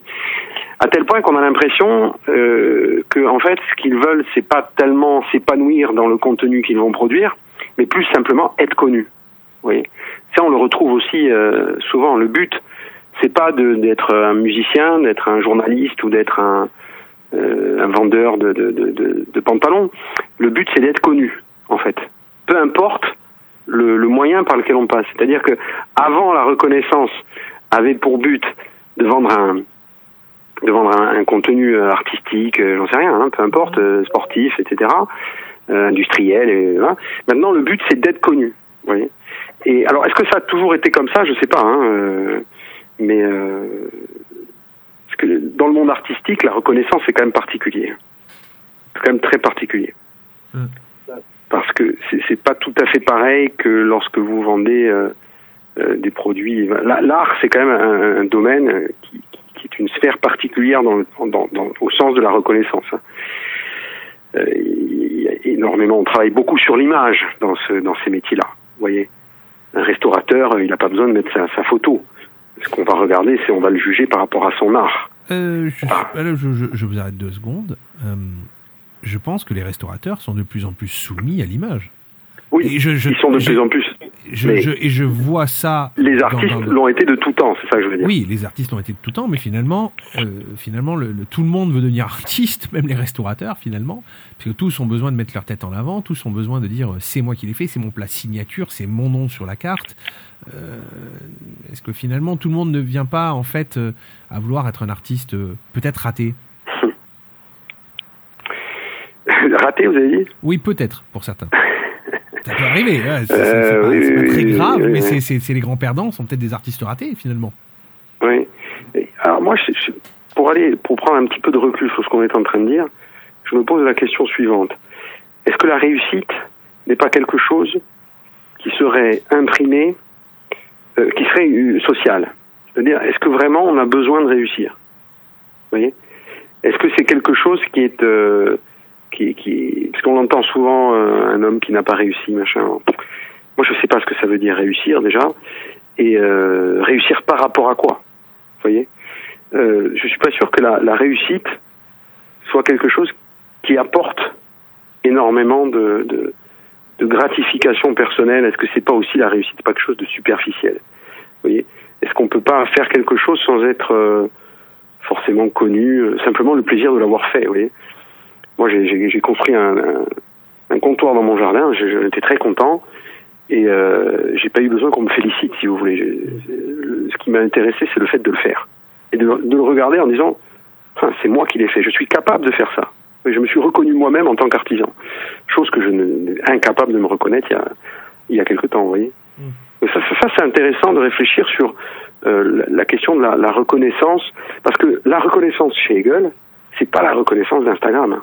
La reconnaissance chez Hegel, c'est j'ai besoin qu'un autre, seulement un autre, hein, me reconnaisse comme une conscience de soi. C'est pas que tout le monde me reconnaisse comme. Vous voyez, c'est pas, on n'a pas besoin d'être reconnu comme artiste en tant que. Chez Hegel, si on a besoin d'être reconnu juste par un homme en face de soi, juste une conscience de soi, ça suffit. Vous voyez, euh, que, que, tout le monde vous adule, ça c'est quelque chose qui, qui est pas euh, pour Hegel, qui n'a rien à voir avec la reconnaissance. Vous voyez, mmh. donc est-ce que c'est un prolongement de, de cette euh, de cette reconnaissance qu'on a intrinsèque, ou est-ce que c'est un autre type de reconnaissance qu'il faudra appeler autrement, admiration, euh, euh, être euh, populaire, je sais pas. Si c'est, en tout cas, chez Hegel, c'est complètement différent. Hein. Oui, chez Hegel, c'est complètement différent. Donc ça, ça, ça, ça laisse à penser qu'aujourd'hui, la reconnaissance passe par le nombre. On est reconnu par le nombre. Oui. C'est vrai. Il suffit pas d'une personne, il suffit des tas et des tas et des tas de personnes pour ah, oui, oui. Sinon, ça n'a pas de sens. En tout cas, pour, pour, la, pour, le monde dans lequel on vit euh, actuellement. Ah oui, oui ben de toute façon, ce qui compte quand vous regardez sur Instagram, c'est pas le, la, la, qualité de vos followers, enfin la qualité, si c'est puis tant qu'on puisse parler de qualité de followers, mais c'est le nombre de followers. Mm. Il faut en avoir beaucoup, quoi. Mais il paraît qu'Instagram, quand même, regarde si vous, vous trichez pas, hein, si vous faites du follow and follow, ça marche pas. Il hein. faut que vous ayez vraiment une interaction avec tout le monde. Oui. C'est-à-dire qu'il faut vraiment publier des choses, hein, c'est ça que ça veut dire. Oui, oui, oui. Mais. Et de temps en temps, quand quelqu'un like, il faut euh, envoyer un petit message, je like ton like. Hein. Oui, mais ça, ça c'est, ça c'est, c'est, euh, comment dirais-je, euh, c'est une, euh, euh, c'est pour se donner bonne conscience, peut-être aussi de la part de, de, de, d'Instagram, parce que finalement, quand Instagram dit le follow, le, le, le follow pour follow, ça ne marche pas. Il faut que tu mmh. continues à produire des contenus pour que les gens puissent interagir avec toi. Finalement, Instagram, son message, c'est pas soyez social, c'est produisez du contenu. Oui. Vous êtes, ah oui, non, ça, on revient vous êtes des, vous êtes que... des employés. C'est ça, on revient, exactement, on revient sur ce que vous disiez tout à l'heure. C'est effectivement des plateformes de production de contenu. Et ce qui est, ce qui est génial, l'idée géniale économiquement, c'est qu'on peut produire n'importe quel contenu. Ah oui, oui, oui, oui. Alors je, je, je, je m'inscris dans la réalité, en tout cas dans, dans, dans oui, on, on produit n'importe quoi et il est produit n'importe quoi tous les jours. J'ai vu des choses qui sont qui sont, je, je pourrais pas les qualifier. Donc c'est non mais parce que euh, initialement Instagram c'était plutôt un peu comme Pinterest, c'est-à-dire des trucs qui publiaient des images. Oui. C'était plus ou moins des photos. Voilà, maintenant on s'aperçut qu'en fait il y a tout. Il y a absolument plus euh, euh, de photos. Enfin, s'il y en a, bien sûr, hein, mais il n'y a, y a, y a, pas que ça, quoi. Oui, il y a la photo, il y a euh, le petit message qu'on va mettre en plus sur la photo avec la petit, le petit, euh, le petit, euh, le petit émoticône, la, ah, oui. le, le, la, la, chanson qu'on va pouvoir mettre derrière, puisque on peut mettre des chansons dessus eh oui. aussi. Oui, oui, non, mais il y a, il y a tout un élément. Est on est sur, on est sur, et c'est, c'est difficile de ne pas, de ne pas se dire que finalement les, les, les, les théâtres et les cinémas se, dé, se désemplissent Ouais. non pas parce qu'il y a des couvre-feux, mais parce qu'en fait les gens n'ont plus besoin d'aller dans des cinémas et dans des théâtres, parce qu'en fait ils retrouvent une forme de divertissement rapide, immédiate, instantané, euh, tous les jours devant eux.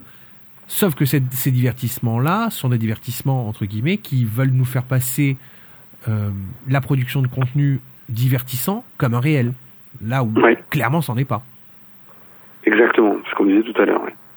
C'est-à-dire que là il y a une, y a une euh il y a une confusion entre la réalité et l'image. L'image oui. n'est qu'une représentation. Ouais, tout à fait. Une représentation euh, normée et cadrée. C'est ça le pire, c'est qu'il y a un cadre. Tout ce qui est en dehors du cadre, ah on ouais. ne voit pas. Exactement. Et pourtant, c'est ce qui, c'est ce qui fait le, c'est ce qui fait la, la force de l'image, c'est ce qu'il y a en dehors du cadre. C'est être hors cadre. Ouais. très certainement. C'est intéressant aussi de, de, de voir comment euh, le filtre norme. Vous voyez? C'est-à-dire que du coup, les visages se ressemblent tous. On a l'impression que toutes les personnes, lorsqu'elles mettent le filtre, c'est exprès, c'est un filtre. Il y a plus ou moins une expression, un regard qui ressemble à la, singularité d'un individu, mais euh, le filtre a tendance plutôt à, à, les généraliser, à généraliser des visages, euh, à uniformiser les visages plutôt qu'à les singulariser, vous voyez et ça, encore une fois, ça fait partie euh, d'une transformation qui a qui a pour volonté de euh, de faire paraître, voilà, hein, de, faire de l'artifice. On est dans, le, paraître, et finalement, on n'est plus euh, on n'est plus dans la réalité, on n'est plus dans le réel. Oui, effectivement. Et ça, en tout cas, je réagis à ce que vous disiez il est fort possible finalement que ces filtres-là finissent par, euh, par créer un problème de société. Et je le dis parce que j'ai vu euh, il y a peu de temps un sujet là-dessus, euh, des jeunes femmes, peut-être certains jeunes hommes, mais ça je ne l'ai pas encore vu, mais ça doit très certainement exister, des jeunes femmes et des jeunes hommes qui vont à un moment demander à ressembler à, à l'artifice qu'ils ont créé, qui vont très certainement aller demander, et c'est ce qui se passe déjà dans certains pays, à des chirurgiens esthétiques, oui. à ressembler à l'image qu'ils ont fini par penser d'eux-mêmes, puisque c'est ce qu'ils voient. Oui, oui, c'est ce qu'on, ouais, c'est ce que je disais, c'est-à-dire que la, ce, cet artefact euh, veut devenir réel, c'est-à-dire que je veux avoir la tête que j'ai sur ce filtre Instagram. Mais donc ça veut dire aussi que je veux ressembler à tout le monde. Est-ce qu'on n'est pas dans le cas d'un paradigme du coup? Au sens platonicien.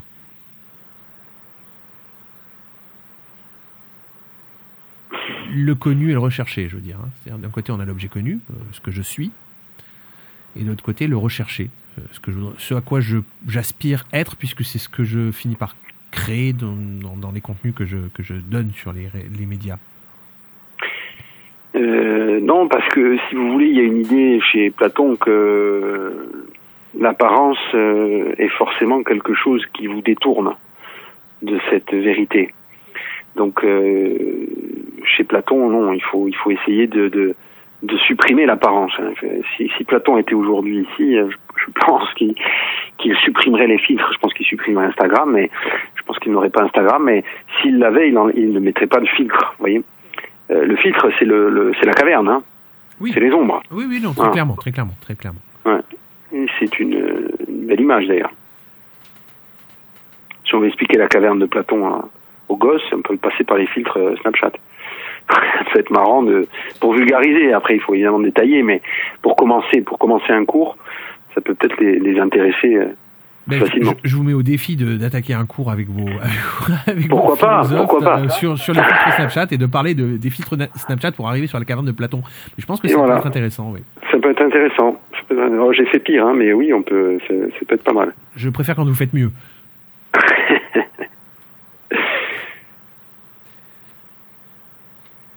Voilà. Est-ce que, est-ce que le réel est-ce que le réel a encore de l'avenir à votre avis? Puisque on, on, on, on parle ouais, beaucoup ouais. de, de, choses qui sont dans, dans la représentation, dans le filtre, dans, dans les ombres. On parle de caverne de Platon, on parle de ce qui nous détourne, de ce qui nous divertit, mm. de ce qui nous détourne finalement de, d'un réel qui est pourtant là, qui existe, hein, mais, mais dans lequel on n'a pas forcément envie d'être, parce que finalement, euh, c'est moins fun, c'est moins, euh, c'est moins funky, comme vous disiez tout à l'heure, d'être dans le réel sans filtre. Et c'est beaucoup plus joli de, de s'imaginer un monde, euh, un monde que l'on, que l'on, que l'on se crée tous les jours euh, via ces, via ces plateformes. Mm. Est-ce que donc le, le, réel, le no filter, est-ce que le no filter, le, no -filter. réel, a encore de l'avenir? Le no filter a-t-il encore de l'avenir? Euh, Si on si on réfléchit euh, avec euh, avec Rousseau par exemple, il vous répondrait que euh, le réel est justement le monde qui ne vaut pas la peine d'être vécu. Lui, il dit que précisément dans la Nouvelle Héloïse, lorsque je désire quelque chose, c'est précisément quand je désire quelque chose que j'idéalise la chose et que je la trouve belle et que je suis heureux. Vous voyez? Et, et le monde, le, monde finalement de l'illusion, est le monde qui est le plus euh, le plus vivable, le plus heureux. Le monde réel, euh, c'est un un monde qui est pas très intéressant, qui est qui est pas agréable à vivre. Donc euh, on, oui, on revient à la question du, du bonheur. C'est-à-dire, est-ce qu'il vaut mieux être heureux dans l'illusion ou être malheureux dans le réel? Alors évidemment, ça c'est une question qu'on va pas trancher maintenant, mais en tout cas, est-ce que dans l'avenir, on va aller plus vers le no filter Je suis pas un devin, hein, mais si on regarde les, les évolutions, hein, on va plus vers l'artifice que par la que, que, que vers la réalité. Hein.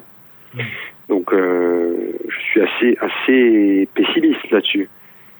Mais pourquoi pas? Pourquoi pas? Pourquoi pas essayer d'être heureux dans le réel finalement? Pourquoi est-ce que le, le réel serait forcément euh, Est-ce qu'il ne faut pas accepter le réel tel qu'il est parfois et et, et se dire ben, s'en contenter aussi? Finalement, c'est pas plus mal que j'ai euh, une, une bosse sur la tête, euh, euh, des poils là où il faut pas. euh, après tout, est-ce que ça fait pas euh, le propre de ma de ma de mon identité finalement? Voilà. Il faut il faut il faut- faudrait essayer d'assumer en fait. ce- C'est assez étrange, c'est que souvent quand on a quelque chose qui dépasse et qui dépasse des bords, qui dépasse du cadre, on a tendance à l'effacer, vous voyez.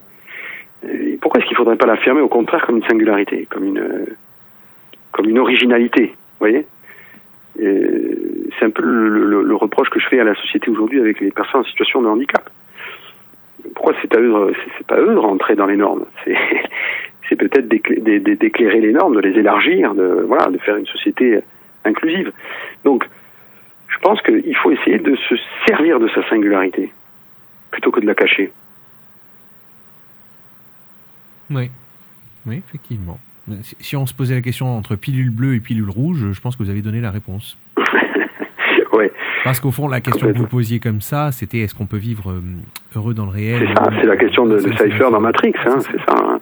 Cypher fait le choix d'aller euh, dans l'illusion de manger un steak en, en sachant très bien qu'il est faux, mais il est tellement content de bouffer son steak faux. Pourquoi pas aussi, hein, pourquoi pas aussi. Oui, bien sûr. Mais on est plus, euh, si vous voulez, aujourd'hui, on est plus dans ce monde-là. On est plus dans le monde de Cypher que dans le monde de Neo. Un Cypher étant le méchant, c'est pas le méchant. Oui, oui, le, Le- le ce- traître. le traître, le. Judas. Judas des Judas, c'est. Judas en fait. C'est ça. C'est Judas des Iscariotes dans, dans, dans, dans Matrix. Et Néo, Mm. alors c'est bizarre, enfin c'est bizarre, non, c'est plutôt drôle, parce que Néo, ça veut dire nouveau quand même. Ouais. C'est vrai. C'est pas renouveau, hein, c'est nouveau. C'est ça Mm. C'est- C'est même parce que le renouveau, à la limite, on pourrait se dire, il y a quelque chose de, il y a une figure un peu christique, un renouveau, quelque chose, parce que lui, c'est un Cypher est un Judas. Néo pourrait être une forme christique, mais en fait, pas du tout. C'est quelqu'un qui est dans le nouveau et pas dans le renouveau. Or, Ouais. ce qu'on nous vend, c'est la nouveauté à longueur d'année. Il faut être dans la nouveauté.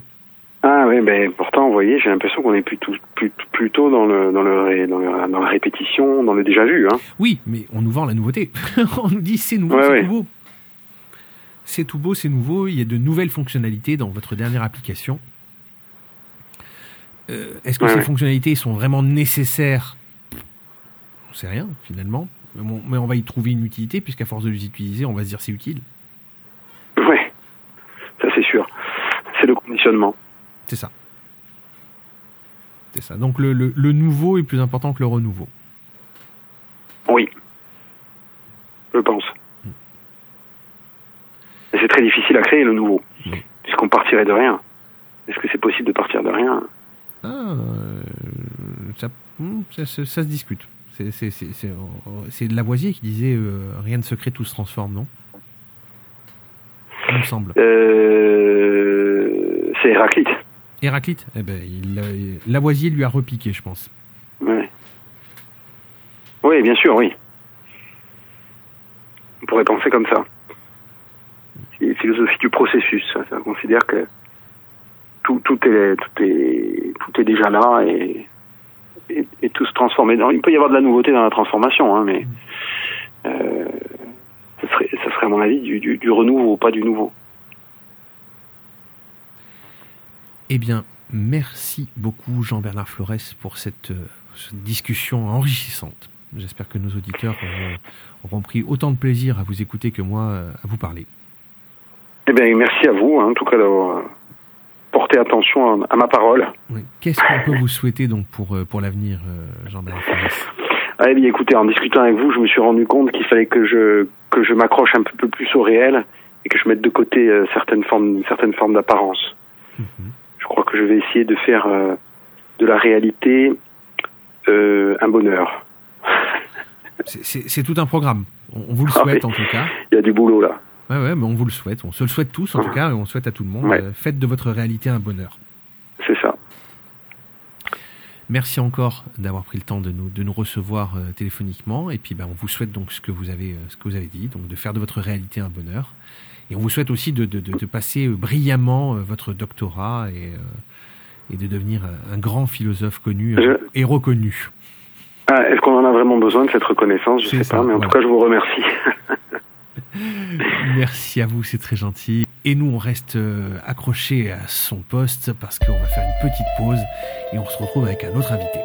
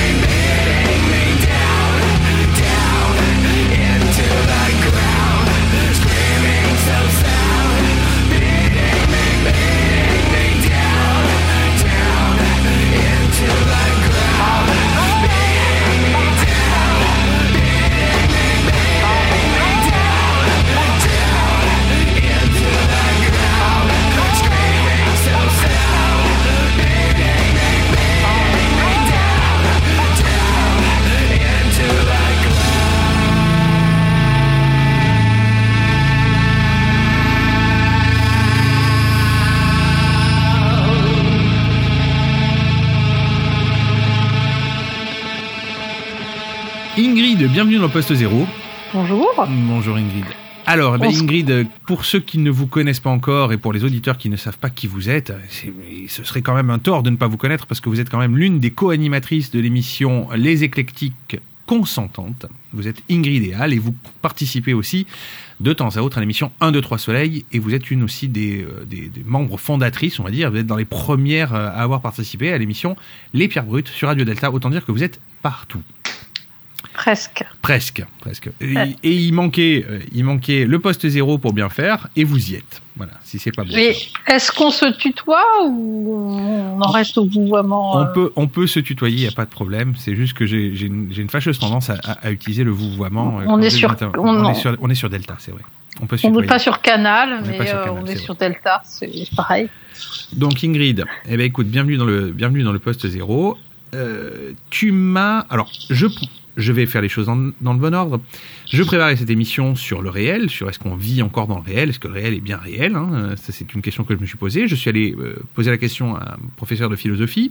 Il se trouve qu'en préparant cette émission, j'ai discuté avec toi euh, du sujet et tu as mis le doigt Oui. sur quelque chose d'important.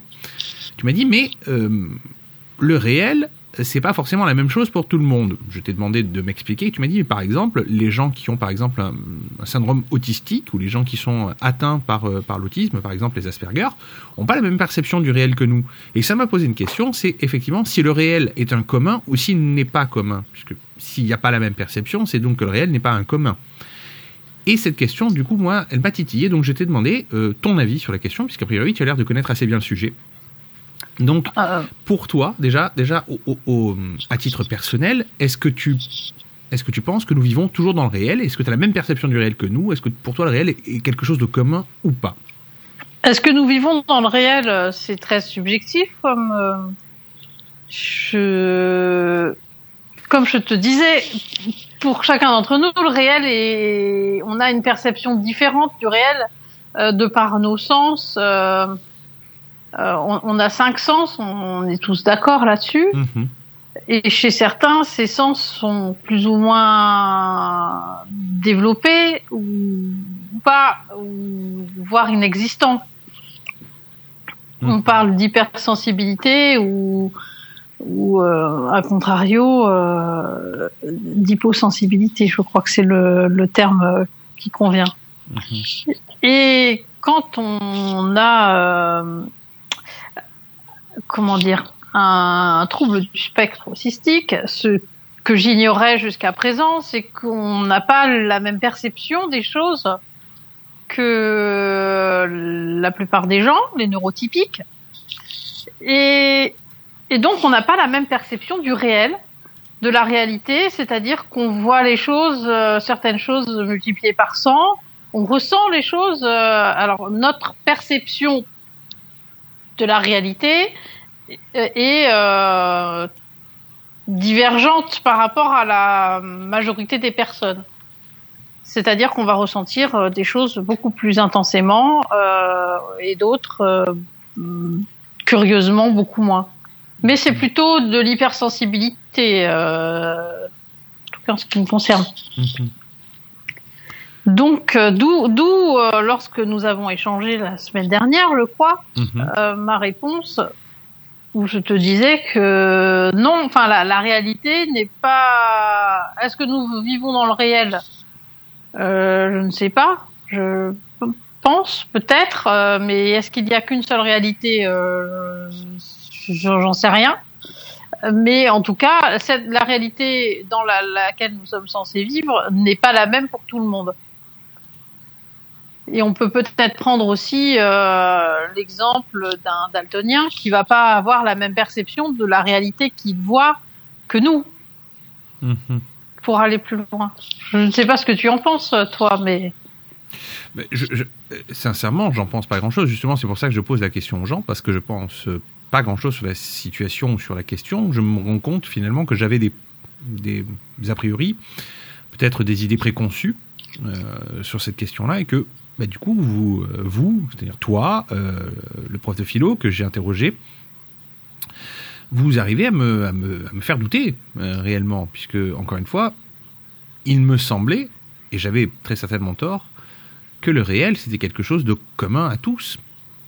et qu'il y avait euh, un élément, le réel, point. Et le réel avait plusieurs facettes, mais mais il y avait un réel qui était Moi, indiscutable. Et toi, tu me dis justement que tu n'as pas la même perception euh, et tu considères qu'il n'y a pas, du coup, la même chose que pour moi.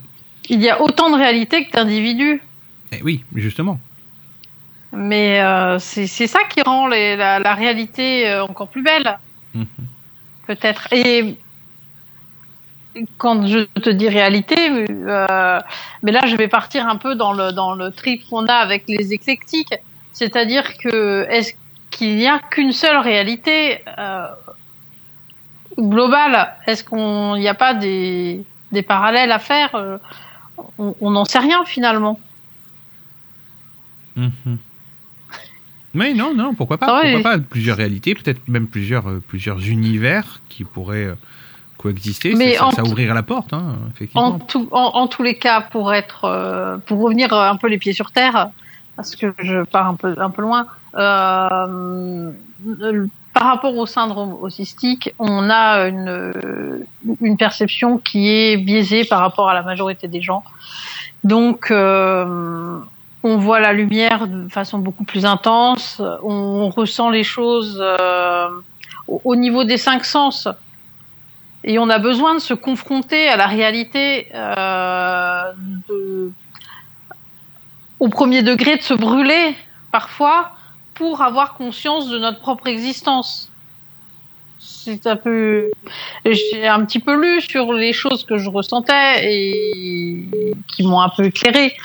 Et c'est très, on a une perception du réel, de la réalité qui, on a besoin de, de se challenger pour euh, se rendre compte qu'elle est là et que qu'on existe. Mhm. Ouais, je vois, je vois, je vois l'idée. Je vois l'idée en tout cas.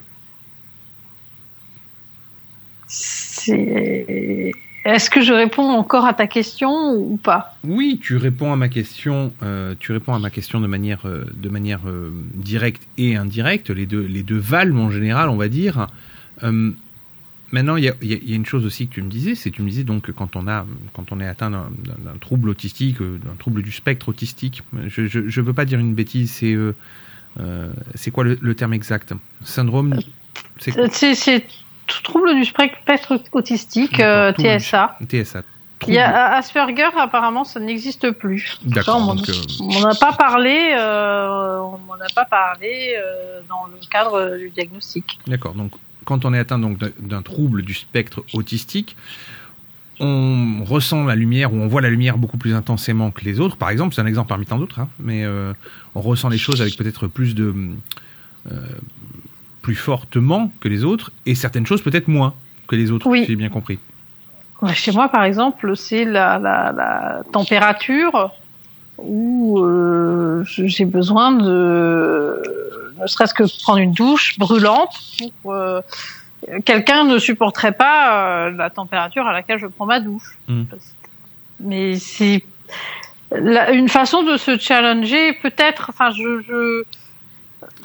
Avant, avant, je pensais que tout le monde était comme moi. Maintenant, je réalise que je suis un peu beaucoup différente des autres, donc ça m'aide aussi à, à m'intégrer et, et je me rends et je, je me pose des questions sur euh, cette perception euh, biaisée que je peux avoir de la réalité des, des, des choses et, euh, et peut-être que c'est une façon de, en, en, en brûlant de de prendre conscience de ma propre existence. Je- J'en j'en sais rien. C'est très curieux.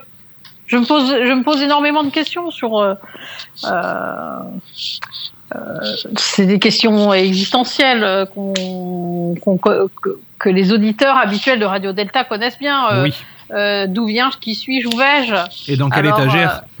et, et, et- et pour reprendre la réponse de, Pierre Dac, euh, il disait euh, d'où viens-je de chez moi euh, Qui suis-je moi Et où vais-je Je rentre chez moi.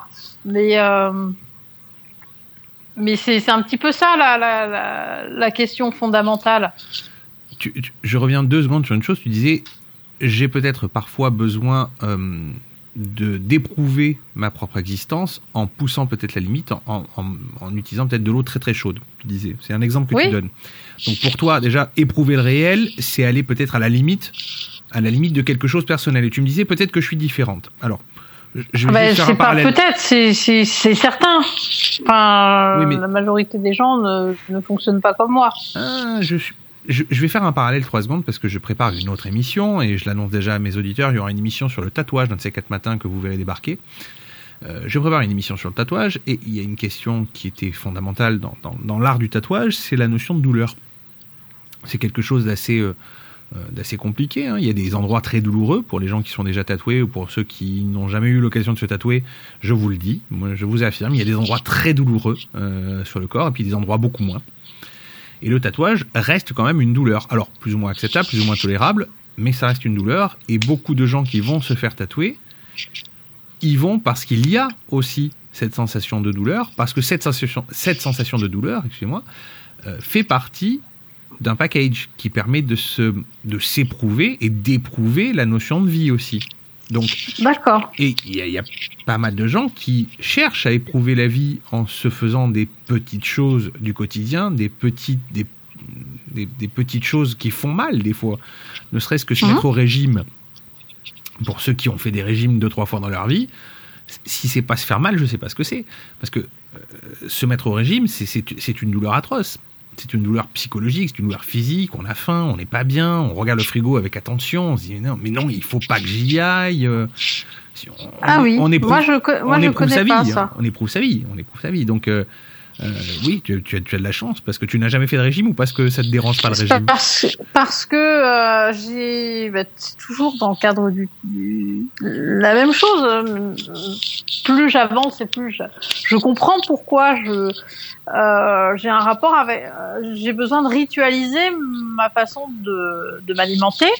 Et, et quand je suis prise par euh, mes, mes passions, euh, mes, mes occupations, euh, qui me, les choses qui me passionnent, Mhm. je peux passer euh, deux jours sans, sans manger, euh, enfin, au risque de, de, de- D'être sous-alimenté et de, de faire un malaise quoi. voilà, d'aller d'aller jusqu'au malaise. Et quand euh, quand euh, je me dis euh, là, il serait temps que je fasse un régime, eh bien, je mange presque plus rien pendant 15 jours et ça me fait rien. Mm. Et je non, c'est Ah bah, là, pour le coup, ta perception de la réalité est pas la même, effectivement, que ce que Euh, nous voilà. percevons, euh, nous qui n'avons pas la chance de faire partie des gens qui, qui ont un trouble du spectre autistique, entre guillemets. enfin une chance, je, une chance, c'est pas je, je- je dis sans rigolant, je dis sans rigolant. C'est une bénédiction. Alors il y a, y a quand même un côté. euh, c'est une bénédiction et une malédiction. Parce que euh, euh, c'est pareil toujours dans, dans, dans le cadre du diagnostic. J'ai compris j'ai compris pourquoi je pouvais passer euh, euh, des fois trois quatre jours à travailler non-stop quasiment sans dormir sans manger euh, sur euh, sur un travail qui me passionnait sans sans éprouver la fatigue.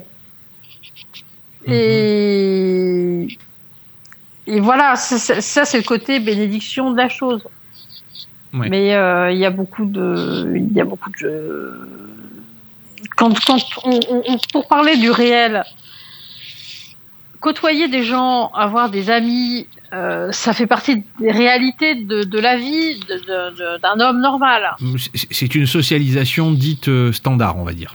Voilà. Euh, moi, j'ai pas les codes pour ça. Mm. Je ne sais pas. Donc, je, hum, c'est là aussi que ma réalité, elle est biaisée parce que euh, je n'arrive pas à me confronter à, à, à- à créer du, du lien social avec les autres euh, de la même façon que mes congénères humains. Que- je- J'ai l'impression qu'on bifurque un petit peu là sur, la, sur le réel. Oui et non. Oui et non. Peut-être que. Alors, est-ce que, est-ce que parce que tu n'as pas les codes, euh, du coup, ça t'exclut d'un réel social euh, commun? Je ne sais pas si c'est parce que tu n'as pas les codes ou si c'est parce que les codes sont tout simplement pas forcément une évidence pour tous. Je je je, je, je, suis pas certain que le code, il y ait un code commun à tous. Je pense qu'on on réagit pas tous de la même manière face aux gens et en socialisant. Euh, je pense que tous les gens ont des codes très spécifiques avec lesquels il faut s'adapter.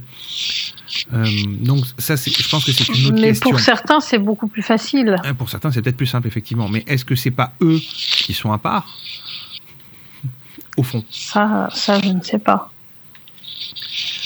Pour revenir deux secondes au réel et au réel Oui. pur et dur, qu'est-ce qui fait que tu as pu te rendre compte que ta réalité n'était pas la réalité des autres Au-delà de la socialisation, au-delà de l'eau chaude dans la douche. Mais c'est très facile. C'est quand euh, et tu t'en rends compte avec le temps. C'est quand tu dis à quelqu'un tiens t'as vu là? On dit bah euh, non quoi?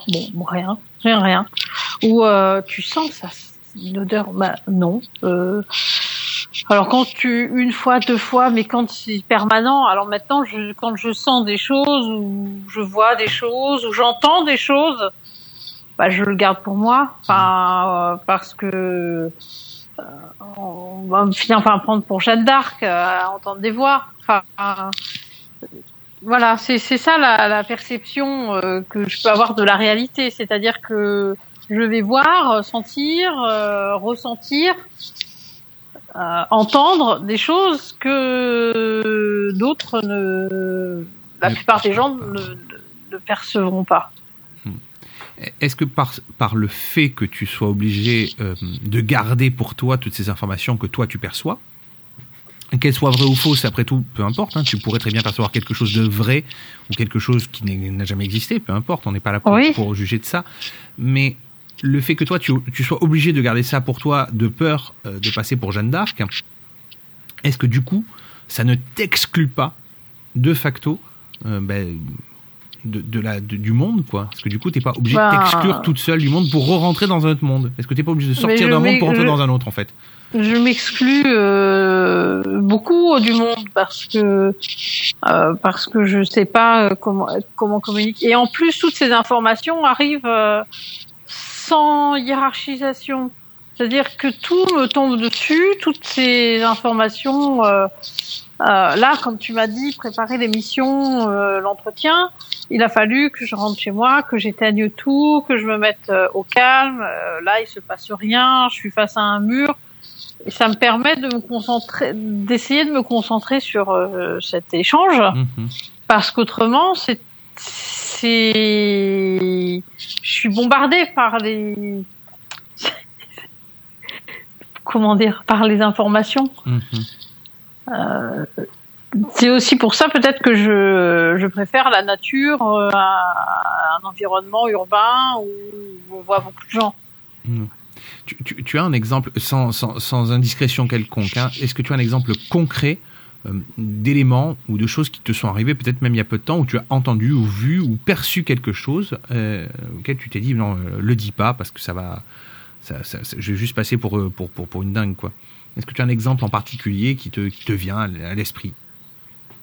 Un exemple en particulier, euh, oui, Euh, j'entendais euh, il y a pas il y a pas très longtemps un bruit dans le euh, dans ma voiture. J'en- J'entendais un bruit dans le moteur, comme un sifflement. Et euh, c'est il y a, il y a quelques années et bon, euh, on a écouté la voiture, je l'ai emmenée au garage. euh, ils m'ont dit non, non, non, il y a rien du tout. Je dis, je vous promets, il y a un, il y a un sifflement, il y a quelque chose. euh. Rien du tout. Et puis un jour, la voiture est tombée en panne. Et effectivement, euh, il y avait eu un problème, euh, ben, une courroie qui était très légèrement, euh, Détendu. euh, dé- pas détendue, mais décalée. D'accord. Et bah, la courroie elle a fini par, par partir et la- le moteur était mort. Et donc, euh, bah, donc le garage l'a pris en l'a pris en charge parce qu'on l'avait euh, emmené quand même euh, deux ou trois fois au garage en disant je vous promets il y a un bruit euh, je- je- j'entends quelque chose et, et on m'a presque dit que j'étais que j'étais folle parce que j'entendais des voix que ma voiture elle avait rien du tout. Et et j'étais vraiment sûre de moi. Donc après, je j'ai plus rien dit. J'ai dit bon, euh, ok, je suis folle. euh, J'entends des voix. Mhm. Ça, c'est quelque chose qui m'arrive, euh, sou- enfin souvent. Euh, heureusement non, mais c'est, ce sont des choses qui m'arrivent, oui. Question plus personnelle peut-être, mais c'est Oui. jamais, peut-être que tu pourrais y répondre. Est-ce que tu aimerais vivre dans le dans ce réel qui t'échappe Dans ce réel où tu n'entendrais rien, où tu ne serais pas euh, où tu n'aurais pas une perception euh, peut-être euh, accrue de certaines choses, dans ce réel où tu où tu pourrais avoir les codes, ceux qui te. Très longtemps, très longtemps, oui. Très longtemps, en fait, je je comprenais pas et et en fait, le curieusement, le fait d'être euh, diagnostiqué, de comprendre, d'arriver à mettre un, un, un nom, des mots sur euh, sur une situation qui m'échappait. Mhm. Aujourd'hui, pour rien au monde, je je, voudrais changer. Mm. Euh, Pour rien au monde, parce qu'il y a quand même des, des choses qui sont euh, et je m'en rends compte en discutant avec les gens, euh, il y a quand même des choses qui sont assez formidables. L'hypersensibilité euh, sensitive a un côté euh, embêtant, très, parce que c'est pareil pour, pour choisir des vêtements. c'est- Mais, mais être hy- hypersensible, ça a quand même euh, des très bons côtés à tout à tout point de vue. Et et euh, percevoir le voir les choses différemment je, je peux passer des jours et des jours dans des musées où je suis très sensible à l'art à, à, à l'équilibre entre les choses. Enfin voilà. Je je sais pas mettre vraiment des mots sur euh, Non non mais je, je, je saisis l'idée.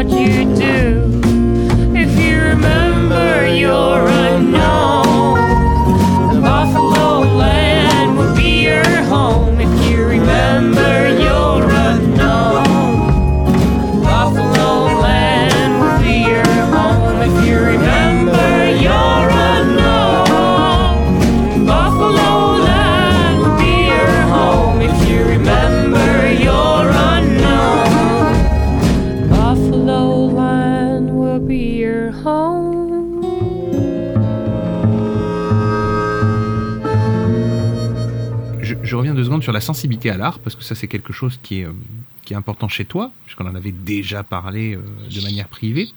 Oui. Euh, mais c'est toi qui m'as raconté il y, a, il y a très longtemps que tu t'étais euh, enfui pour aller voir un opéra. Oui, oui, bien sûr. Est-ce qu'on peut en très- parler Est-ce qu'on peut en parler ou pas? Est-ce qu'on a le droit? Euh, Est-ce qu'on a le droit? je- Tu peux ne pas le dire, c'est toi qui choisis. Je peux couper. Oh, c'est pas, c'est pas utile. Je, je sais pas si c'est quelque chose de très utile, mais euh, mais oui, je me suis, je suis complètement, euh, je suis omnubilée par mes passions. Alors aujourd'hui, je compte, enfin, j'ai réussi à contrôler un petit peu, mais j'ai des passions qui sont euh, très prenantes.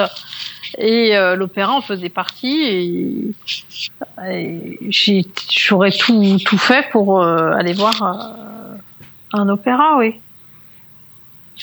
La flûte enchantée, si je me souviens bien. La, la flûte enchantée de Mozart, oui, tout à fait. Bon, je j'irai pas jusqu'à tuer quand même pour aller à l'opéra. Non, non, Pas exagéré. Pas exagéré. Mais euh, non, non, mais du coup, du coup, toi, euh, au moment où toi tu décides de partir pour aller voir la flûte enchantée, donc de, de faire fi de, de, de tous les codes euh, qui, qui voudraient qu'on prévienne les gens autour de soi, qu'on dit non, je, je vais partir, attention, Oui. je vais y aller. Est-ce que là, à ce moment-là, euh, tu sens que le réel t'a échappé Euh, Après, parce qu'après coup, tu, tu l'analyses avec le temps maintenant. Mais euh, est-ce que tu, as senti que le réel t'échappait ou est-ce que tu t'es dit c'est tout à fait normal, tout va bien? Non, je me suis dit que tout, tout à fait. je me suis. C'est peut-être se prendre pour tout puissant, mais je j'essaye de contrôler ma propre perception de la réalité pour pas que ça m'échappe. Donc, lorsque je veux faire quelque chose, quoi qu'il m'en coûte, je le fais. Et je n'abandonne. Enfin, en général, je, je focus tellement sur le- les choses que je désire que tout, tout le reste m'échappe. Mhm. Il y a, il y a ça aussi, c'est-à-dire que il m'arrive aussi euh, soit d'être bombardé par les, les informations sans, sans pouvoir hiérarchiser toutes ces toutes ces, ces choses visuelles sensitives qui me tombent dessus, Mhm. ou alors je vais être tellement captivé par euh, ce qui me passionne que tout le reste me m'échappe et je n'ai plus que ça en tête. Et j'ai encore une autre perception de la réalité.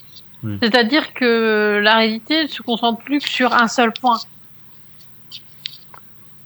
Et, et c'est là que j'envie par quand même les, les, gens entre guillemets normaux parce que ils sont ils, ils vont jamais d'un extrême à l'autre.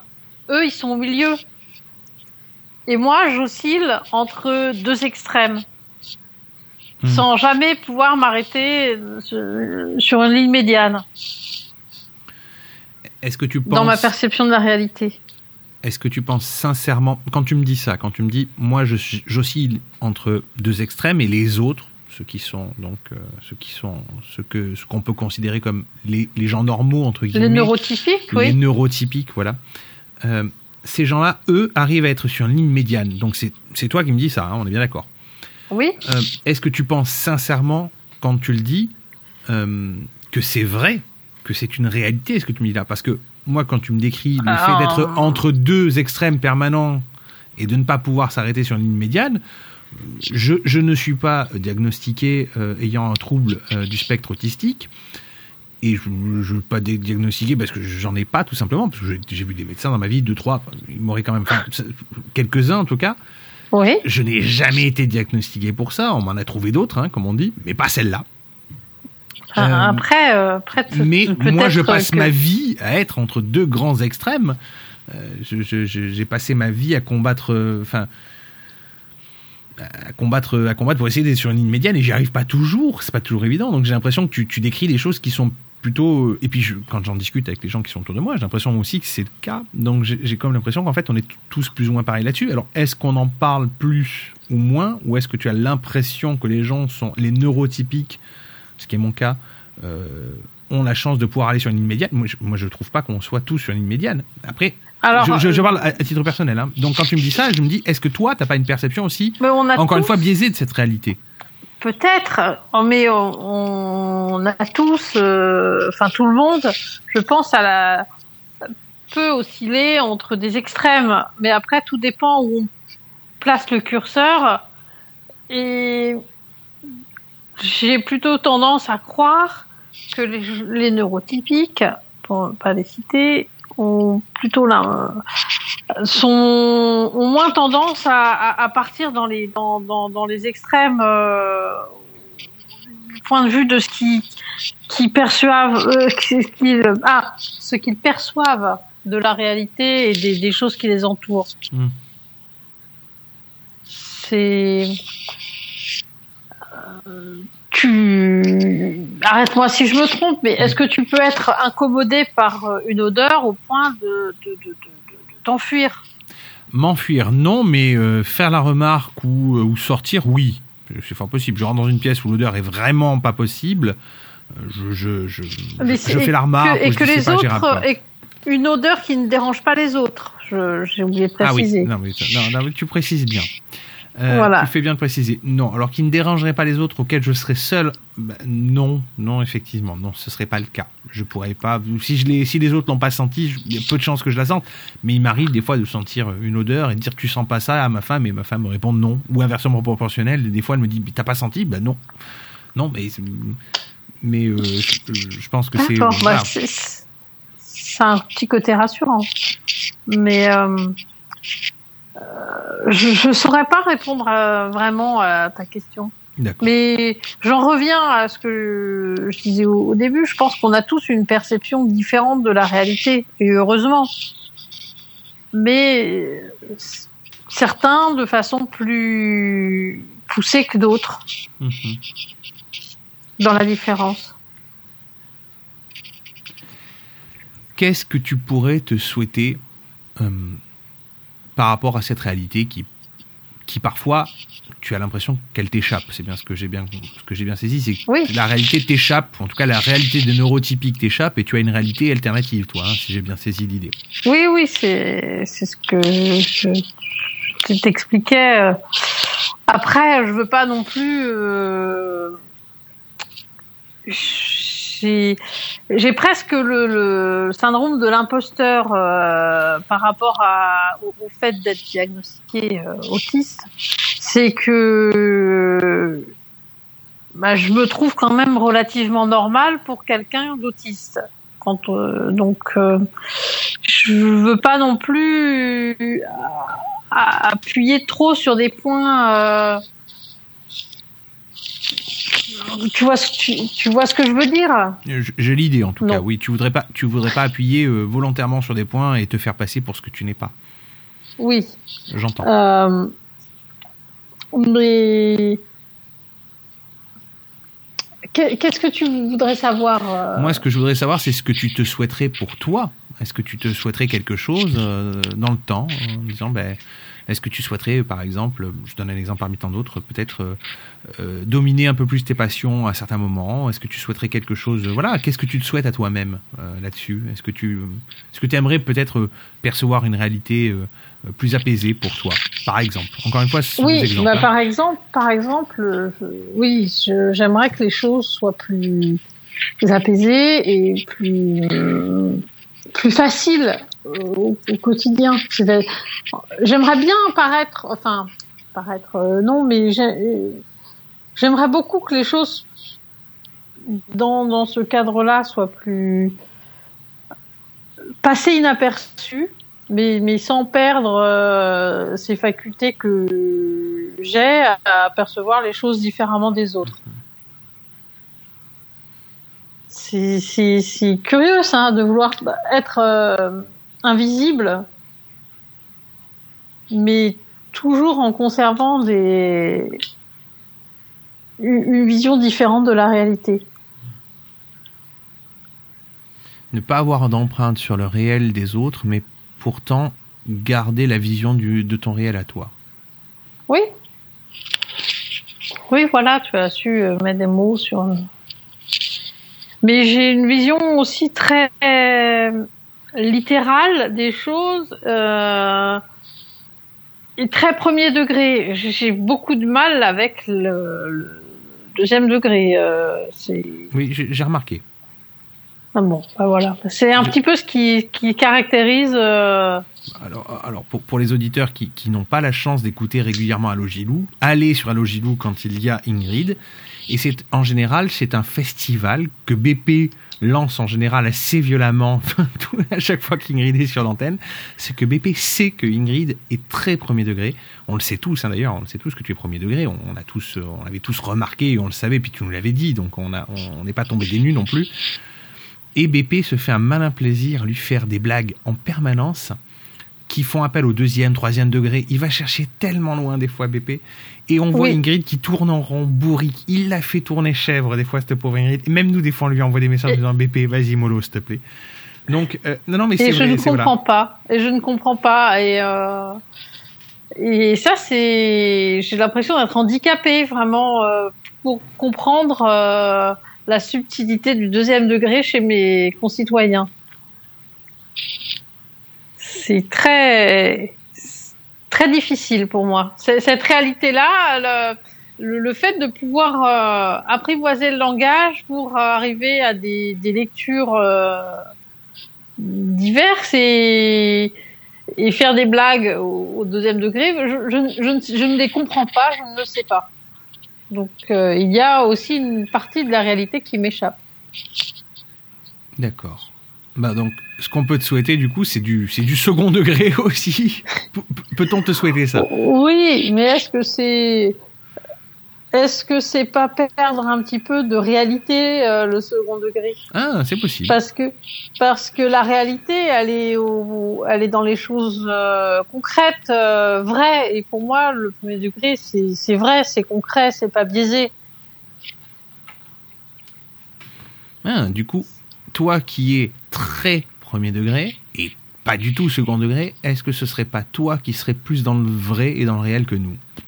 Ah, du coup, ça, ça pose, ça pose une vraie question. Et la, la question reste ouverte. Si des auditeurs ont cette réponse-là, euh, ils peuvent, peuvent amener peut-être leur pierre à l'édifice euh, sur est-ce que finalement les gens qui sont très premier degré sont pas plus dans le réel que ceux qui sont dans le second degré, troisième degré, dans le cynisme, dans dans dans dans dans dans, dans, dans le dans, dans ce genre de choses là. Est-ce que finalement les gens qui sont premier degré sont pas plus dans le réel, plus dans le réel que nous? Mais bonne question, bonne question, bonne question d'ouverture pour pour un prochain Je- sujet en tout cas. Je ne sais pas être. euh, Alors j'essaye, hein, je m'essaye au deuxième degré, mais en général il n'y a que moi qui me comprends. Euh, Mais je, pense euh, quand, je dis quelque chose, en général je le pense, vraiment. Et, et je sais pas mettre de filtre. Enfin, j'apprends à en mettre, mais je ne savais pas du tout mettre de filtre sur les choses que je, que je disais et, et la réalité que je percevais et telle que je la retranscrivais aux, aux gens pouvait choquer.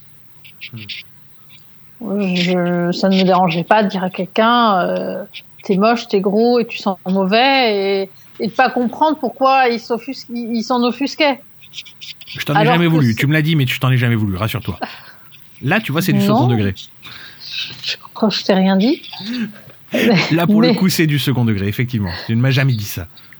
Mais euh, mais mais voilà. Et je, je comprenais pas pourquoi les gens pouvaient se e- être offusqués qu'on leur dise euh, des, des choses qui pour moi étaient des vérités sur la, la la façon dont je percevais les choses. qui pour moi était une réalité. Oui, ta réalité, en tout cas.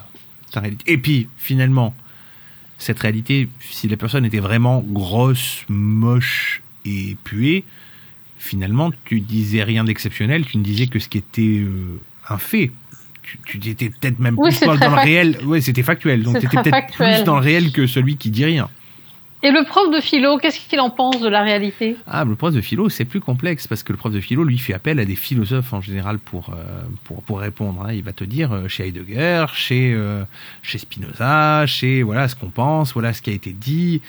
Le prof de philo, c'est toujours plus complexe, même si je l'aime de tout mon cœur, cette- ce prof de, de philo, puisque c'est quelqu'un que je porte dans mon cœur depuis très longtemps, qui est, qui est, qui est, Mhm. qui est- qui est- qui est un frère pour moi.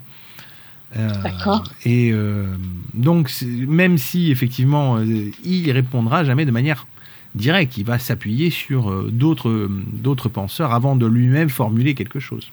D'accord. Mais Donc, le tu- réel- Tu, n'as réel- pas le fond de sa pensée à lui. Ah, j'en ai quelques quelques j'ai quelques passages, j'ai quelques éléments, mais tu les découvriras en écoutant l'émission aussi. Parce que ça, ça fait toujours un, ça fait toujours un auditeur de plus, faut dire ce qui est. hein. Je suis- J'en suis à, à gratter les auditeurs où on peut. Hein. Je, je vois ça. Mais euh, non, non, j'ai le fond de sa pensée à quelques moments, effectivement, mais c'est vrai qu'il il s'appuie beaucoup sur les philosophes et euh, il amène beaucoup de, de penseurs euh, au milieu du débat, ce qui est pas un mal parce que ça permet aussi d'avoir tout un éventail de pensées autour de ça. Et toi, quelle est ta, quelle est ta perception du réel? à la question déjà, est-ce que nous, nous vivons dans le réel? Je pense qu'on vit dans, dans- on vit dans tellement de mondes différents les uns des autres qu'on vit dans aucun réel. On vit chacun dans son réel à soi. Oui, mais voilà. c'était le fond de ce que je voulais te dire, c'est que la réalité, euh, c'est très subjectif. Ça, elle est différente pour chacun. C'est ça. Maintenant, après, ça pose aussi une autre question, c'est est-ce que le réel, euh, est-ce que le réel existe bien pour tous de la même manière? La question que je posais à un moment au prof de philo, c'était est-ce que le réel existe pour tous de la même manière Pour la simple bonne raison que beaucoup de choses se passent maintenant sur des médias sociaux, sur des réseaux sociaux. Euh, les gens euh, se mettent en scène dans des situations qui n'ont jamais existé. Il existe par exemple un, un studio de photographie à Los Angeles euh, qui ressemble, qui a été aménagé comme un jet privé. Et tu vas faire des photos comme si tu étais dans un jet privé. Et beaucoup d'influenceurs vont louer euh, ce studio pour faire des photos comme si tu étais dans un jet privé pour, euh, pour montrer qu'ils sont dans un jet privé, pour montrer qu'ils vivent une vie de rêve. Comme ceux qui, comme ceux qui euh, se mettent devant de très belles voitures et font des vidéos en disant euh, regardez j'ai gagné beaucoup d'argent, je suis dans une grande villa, achetez-moi ma formation. Ça c'est un truc qui revient beaucoup sur les réseaux sociaux. Oui. En fait on se rend compte que ces gens-là ils ont jamais eu la voiture, jamais eu la maison, ils ont loué ça pour la journée, ils ont fait une vidéo puis c'est tout. Donc en Et fait je, je vois ça aussi, ceux qui se marient en louant une Aston Martin, euh, c'est ça. alors que voilà, alors bouffent des la le conduiront monde. jamais. hein. Alors, alors qu'effectivement, ils mangent des pommes de terre comme tout le monde tous les mois.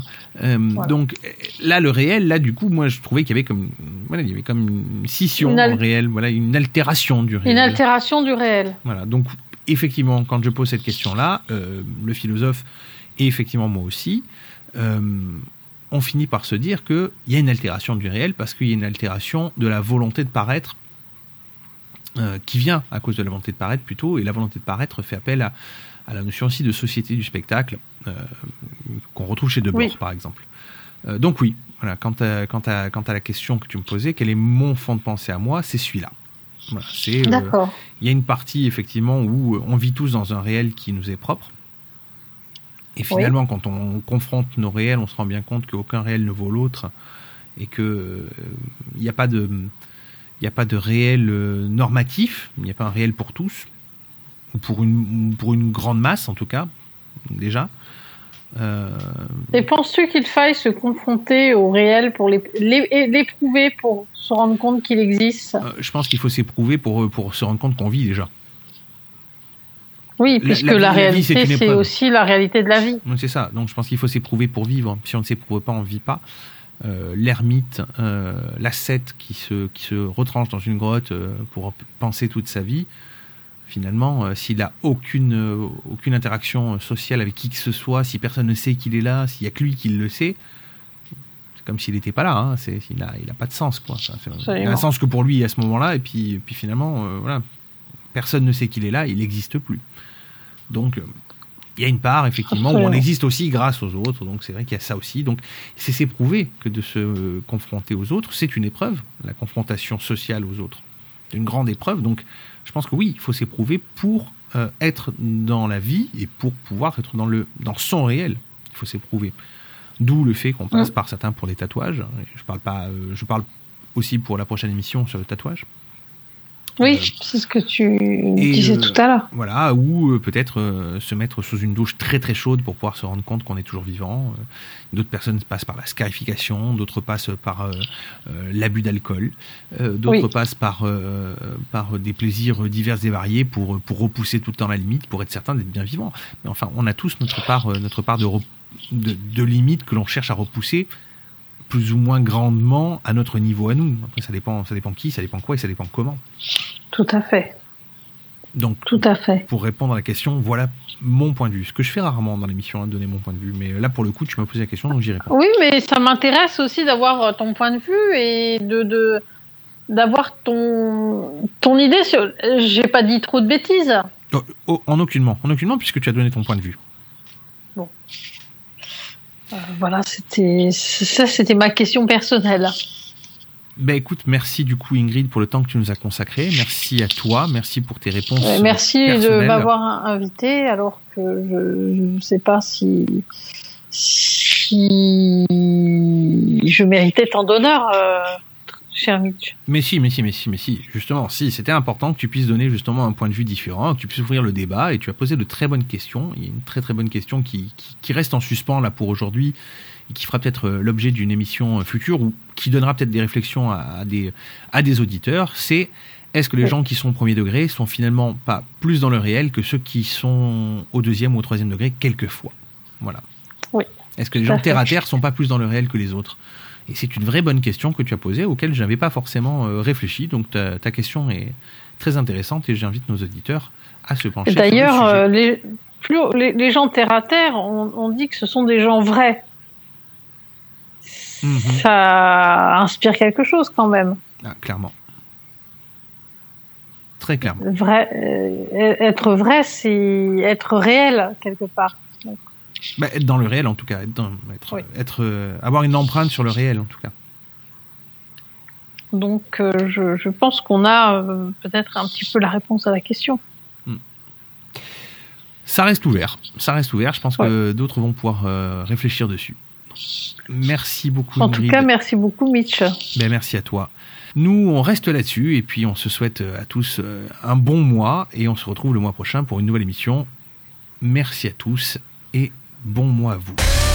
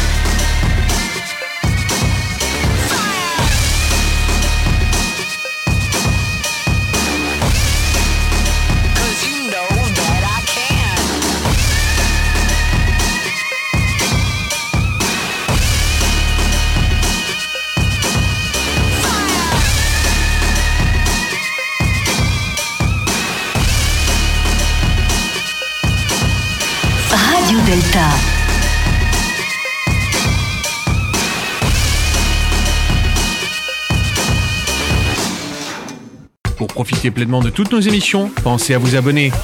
Suivez les liens en bas de page de nos émissions et profitez de l'intégralité de la radio quand vous le voulez et où vous le souhaitez. Gratuitement et en exclusivité. De la radio, de la TV, des podcasts, c'est Radio Delta.